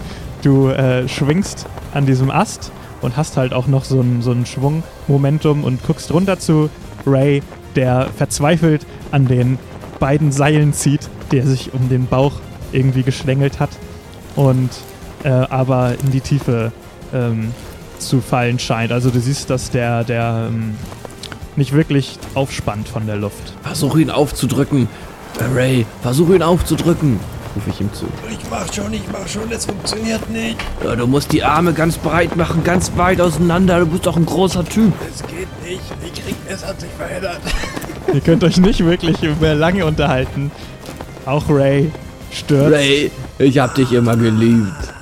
in die was? Tiefe Nein. und Werner, du hängst am Ast und siehst, wie auch Ray in die Tiefe stürzt und an Belfons mit seinem Fallschirm vorbeikommt und Belfons ähm, versucht ihn in Richtung von Ray zu lenken und ruft Ray! Versuch irgendwie herzukommen oder so. Und äh, sieht aber total überfordert aus. Ihr seid einige Meter voneinander entfernt. Belfons schafft es aber irgendwie, den Fallschirm so eine, so eine Kurve zu fliegen, dass er auf äh, Ray zufliegt. Tja, ich versuche irgendwie. Kann ich irgendwie da in die Nähe kommen? Oder? Du siehst, dass er genau in deine Flugbahn jetzt äh, fliegt. Äh, ungünstigerweise wieder auf die Felswand zu, aber er kommt dir immerhin immer dichter und du, ähm, ja, es wird ziemlich dicht und du könntest versuchen, ähm, dich irgendwie irgendwo festzuhalten. Du hast aber keine, keine wirkliche Option, ähm, wo du dich in irgendeiner Form festhältst. Du hast jetzt eine Chance, einfach zuzugreifen. Ja, mache ich. Okay, dann bitte einen Geschicklichkeitswurf um, ja, sagen wir mal, zwei erschwert. Geschicklichkeitswurf. 13 zu 11. Auch dieser Wurf misslingt Ray. 13 zu 11. Du schaffst es nicht, Belfons zu greifen und stürzt an ihm vorbei in die Tiefe und Belfons und Werner sehen, wie auch Ray in den Baumwipfeln verschwindet. Und Werner, du siehst jetzt, dass Belfons wieder auf den, also mit ziemlich großer Geschwindigkeit auf den Fels zusteuert und verzweifelt versucht, irgendwie den, den Fallschirm wieder wegzulenken. Belfongs, nein, zieh an der linken Leine, nur an der linken. Belfons kriegt in letzter Sekunde die, die Kurve und segelt jetzt hinab. Und zurück bleibt nur Werner, der viele Meter über dem Boden an einem morschen Baumstamm hängt. Cliffhanger, im wahrsten Sinne. Das wäre ein gutes Ende, wenn es nicht noch weitergehen würde. Schade. Okay, Werner ähm, baumelt oben, der Wind pfeift ihm in den Ohren. Er kann es nicht fassen, was gerade passiert ist. Er sieht den Ort, wo die Kutsche aufgeschlagen ist. Er sieht die Orte, wo seine Freunde äh, verschluckt wurden vom Wald. Es ist, es ist schrecklich. Es ging alles so schnell. Eben noch waren sie oben. Ah, warum hat Charles diesen Weg gewählt? Aber das ist jetzt egal, denn Werner muss tun, was er am besten kann. Er muss ein, ein konzentrierter Brückenbauer sein. Er hat schon viele Situationen gemeistert und das ist nur eine weitere von ihnen. Also wird er sich einmal einen Schwung geben, damit er sich zum Schwingen bringt und damit er mit seinen starken Händen die Felswand ergreifen kann, um sich dort runter zu hangeln, zu klettern. Das möchte ich tun. Gut, das ist ziemlich schwierig. Es ist eine Nicht. ziemlich steile Felswand, aber für dich ist es natürlich Nicht nicht, schwierig. Ich habe ja Natürlich meinen nicht. Haken dabei und ich habe ja meine. Ähm, habe ich irgendwas in meinem Rucksack? Lass mich nachschauen. Nee. Nee, ich habe ja mein, meine Du Hände. hast in einfach nur einen schweren, richtig schweren Rucksack, der dir das Klettern sehr doll erleichtern wird. Okay, ich möchte. Nee, okay. Ich, ich merke ich merk das. Ich möchte meinen Rucksack hinabwerfen. Das ist, ist, ist, ist so. Es stimmt, es ist schwierig und der Rucksack behindert mich. Das kann Okay, ich nicht gebrauchen. Hinweg mit dem Rucksack. alles klar. Sehr gut. Dann würde ich vorschlagen, du schmeißt den, äh, genau, du schmeißt den Rucksack hinab und er, auch er fällt in die Tiefe und dann versuchst du dich, versuchst du da zu klettern und äh, sei froh, dass du deinen Arm hast, weil ich sag mal so normal wäre das schon eine ziemliche Herausforderung, aber ich sag mal, okay, du bist gut im Klettern, du hast deinen Rucksack abgeworfen, ich erschwer's dir der Einfachheit halber jetzt mal nur um zwei. Nur um zwei. Ich kann, ich kann ja nicht äh, die nächste Folge ohne Charaktere machen. Das geht ja nicht. Ich brauche hier kein Geschiete, ey. Ich spiele richtig mit mir. Ich finde aber minus zwei ist schon okay für so eine Felswand. Ich bin ja auch einfach ein guter Kletterer. Okay, ich würfel mal, ne? Mutig macht sich Werner auf, den Berg hinabzuklettern und würfelt. 16 zu 14. Dieser Fehlschlag könnte ihm ein fatales Ende bescheren. Das kann nicht sein. Was soll ich mit euch anfangen, Leute? Gut.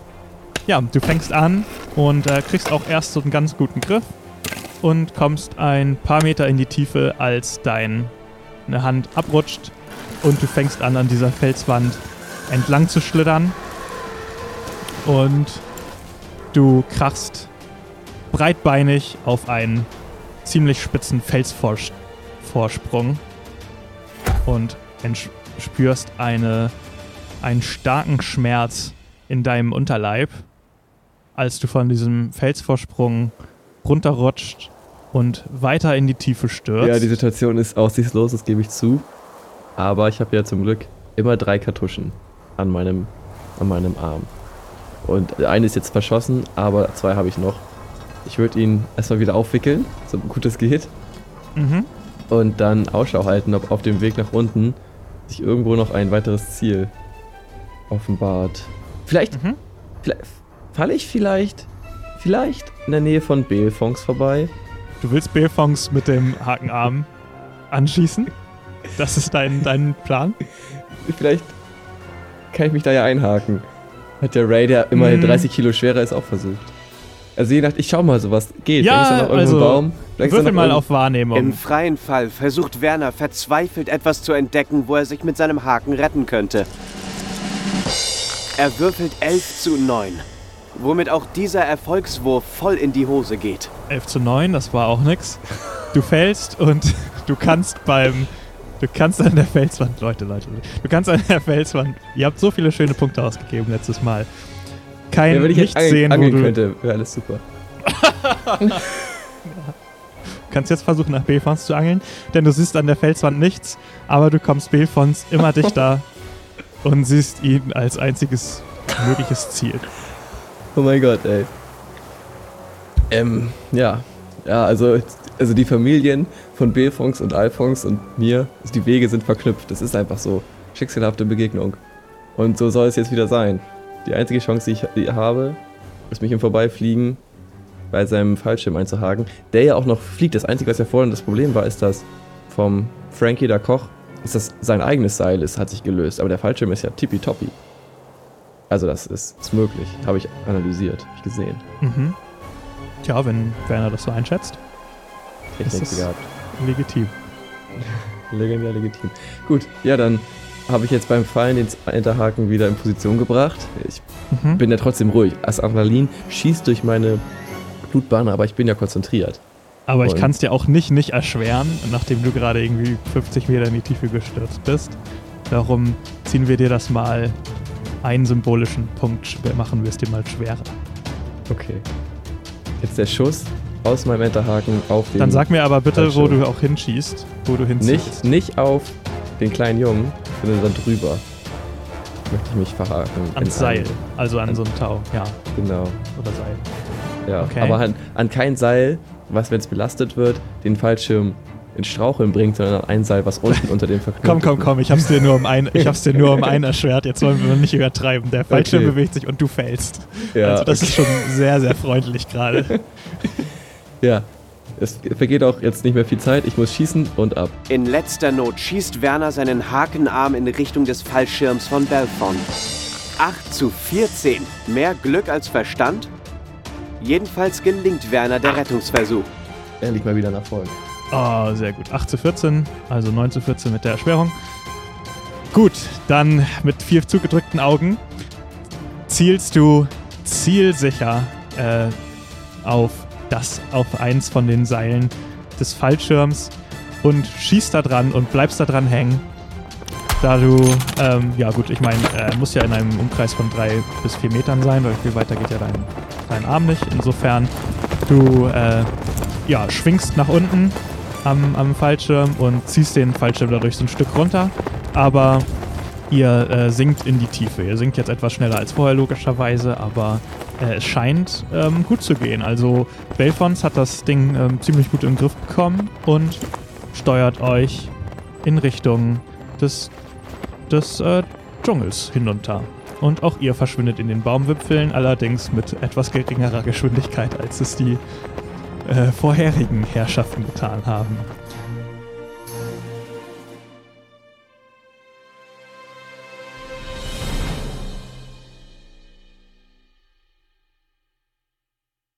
Ja, und Charles öffnet seine Augen und hängt mit seiner Hose in, an einem Ast im Baum. Du hast ziemliche Kopfschmerzen, Charles. Und dir ist ziemlich schwindelig. Und du nimmst äh, 18 Schaden. 18 Lebenspunkte verlierst du. Wie viele Lebenspunkte hast du tot, insgesamt? ne? Dann bin ich Wie- tot. Wie viele Lebenspunkte hast du insgesamt? Insgesamt habe ich neun. Okay. Du verlierst 17 Lebenspunkte. Aber dann bin ich tot. Nein, man ist nicht tot bei unserem Regelwerk, wenn man unter Null kommt. Man ist tot, wenn man den negativen Betrag seines HP-Wertes hat und dann den äh, Überlebenswurf verkackt. Also Das heißt, ich wenn du beim- minus ein. Du hast jetzt minus 17, ja? Äh, minus. Oh Gott, ja. Okay. Und du äh, musst jetzt einmal würfeln, ob du bei Bewusstsein bleibst. Wie funktioniert das? Da musst du jetzt versuchen, unter deinen Lebenswert zu würfeln. Also unter 9 mit drei Würfeln. Drei Sechser? Genau, korrekt. In unserem Regelwerk müssen Spieler, deren Lebenspunkte unter Null sinken, regelmäßig einen Bewusstseinswurf machen, um zu prüfen, ob der Charakter bei Bewusstsein bleibt. Charles hat eine maximale Anzahl von zwölf Lebenspunkten und muss daher eine zwölf oder niedriger würfeln. Er nimmt all sein Glück zusammen und würfelt. 15 zu 12. Die Probe schlägt fehl. 15. Da, da, da, da. Das ist Okay. das Ende von Charles. Na, Ja, du bist jetzt, du wirst jetzt nur bewusstlos. Also so. ähm, Du guckst hoch, du siehst noch, äh, guckst noch auf den Boden, aber dein, du, dir ist so schwindelig und dein ganzer Körper tut dir so sehr weh, dass du instant ohnmächtig wirst. Ray. Yes. Auch Ray kommt zu sich und du bist tief unten in einem, in einem Te Teich gelandet und äh, brauchst dringend Luft. Du bist äh, ein, zwei Meter tief im, im Wasser. Auch dir tut der gesamte Körper weh. Auch du verlierst äh, 17 Lebenspunkte. Okay. Wie viel, genau, bei wie viel bleibst du? minus 5. Wenn ich das richtig verstanden habe. Du hast 12 und minus 17, minus 5, ja, genau. Auch du musst würfeln jetzt unter deine Lebenspunktanzahl. Also du hast 12 Lebenspunkte, du musst halt unter 12 einmal würfeln, um zu sehen, ob du bei Bewusstsein bleibst. 3d6. Und ich muss unter 12 kommen. 12 oder niedriger, exakt. Auch Ray würfelt einen Bewusstseinswurf. 11 zu 12. Gerade so bleibt der stark verwundete Ray bei Bewusstsein. Oh, ich habe mir schon so Sorgen gemacht. Okay. Du paddelst in Richtung der, der Wasseroberfläche zurück. Ähm, es fällt dir schwer, also wie gesagt, dir tut äh, alles weh, also du bist auch komplett am Ende so.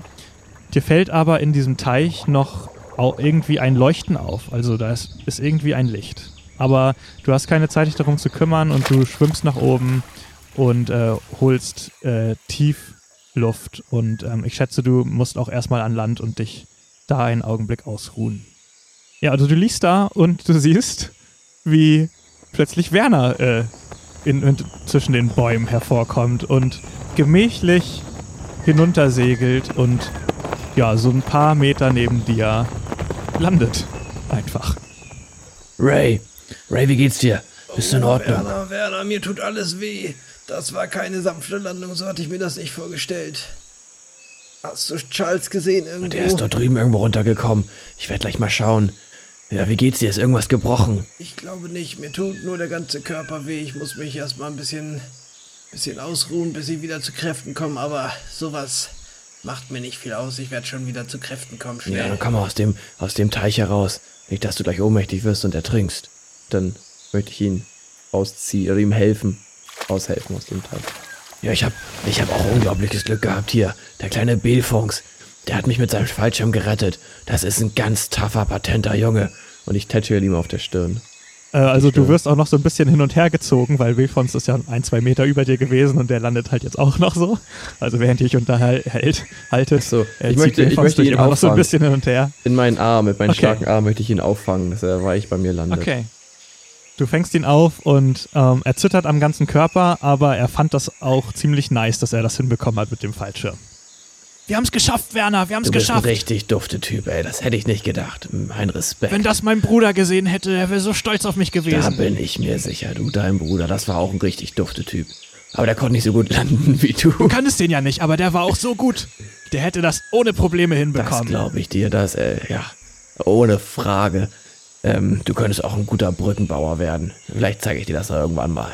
Jetzt komm erstmal hier aus dem ganzen Seilkram raus und ich helfe ihm, sich loszubinden. Wer- Werner, ich habe da eben im Wasser sowas Leuchtendes gesehen, aber ich konnte nicht genau erkennen, was das ist. Äh, und ich äh, musste mich ja erstmal an Land retten, aber irgendwie, da war irgendwas, was ziemlich interessant aus war. Kannst du was Ich sehen? möchte einmal Perception in den Teich Ähm, reinmachen. da du ja in den Teich reinguckst, brauchst du nicht auf Perception würfeln, also nicht auf Wahrnehmung würfeln.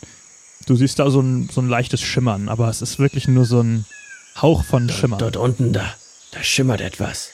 Das sieht tatsächlich interessant aus. Ray, ich würde sagen, du bleibst hier und passt auf das, das wunderbare, wundersame Leuchten auf. Und ich, ich gehe kurz Charles suchen. Der muss hier irgendwo in diese Richtung liegen und aufgekommen sein. Wir müssen ja mal schauen, dass es ihm auch gut geht. Ich hoffe, er hat es überlebt. Ja, mach das ruhig mal. Ich muss mich sowieso noch kurz hier ausruhen, bis es mir wieder besser geht. Okay. Ähm, Belfons, komm mal mit. Ich kann jedes Auge gebrauchen. Ich glaube, es war diese Richtung. Alles klar. Okay, würfel mal jetzt bitte auf Wahrnehmung. 7 zu 9.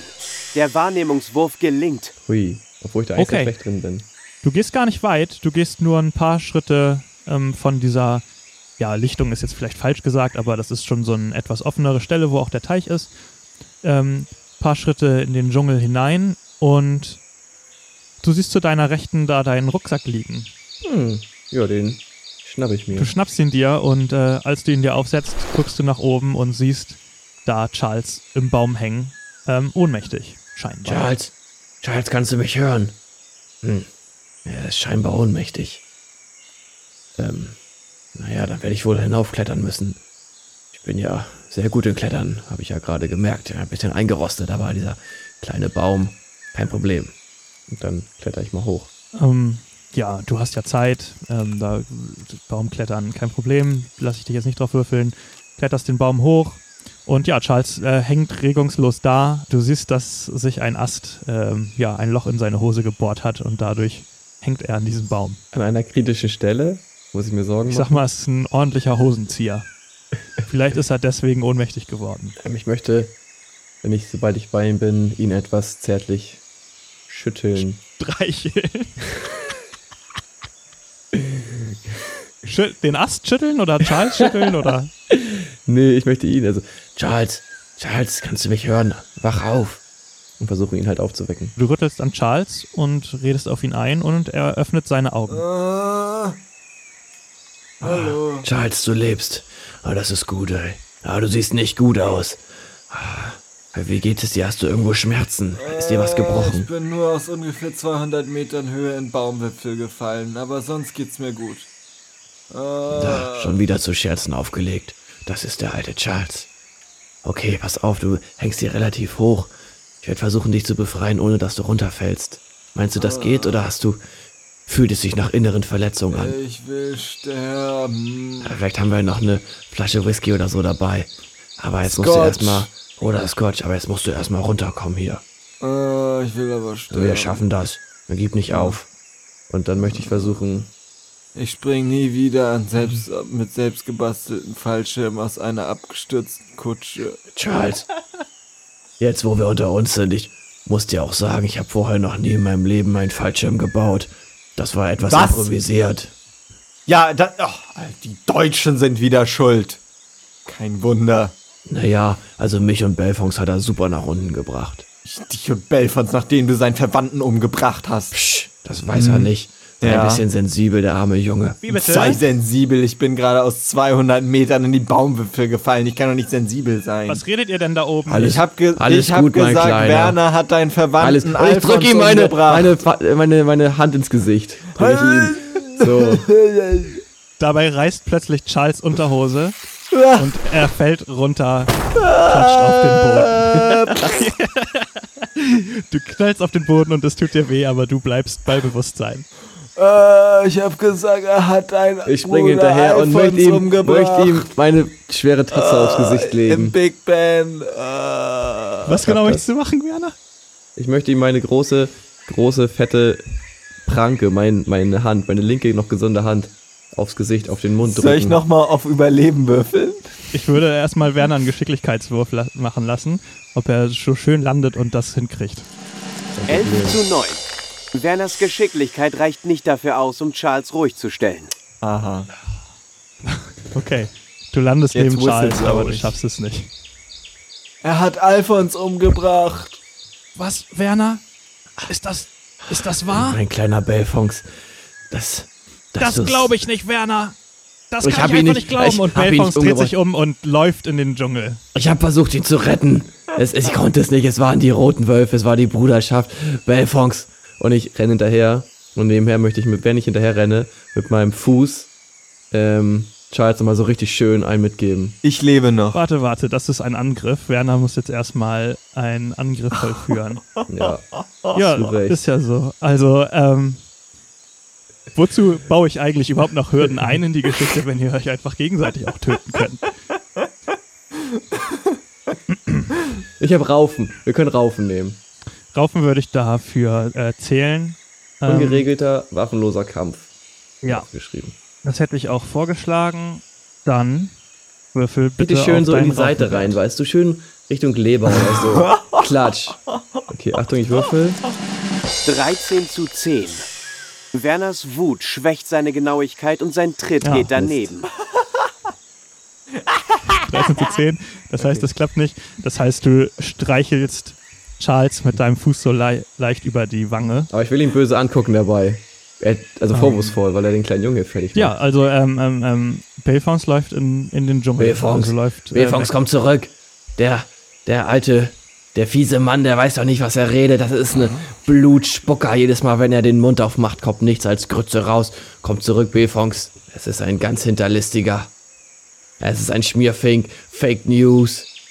Fake Media. Belfons. Belfons hat so eine Kurve gelaufen und ähm, ist jetzt wieder am, am Teich.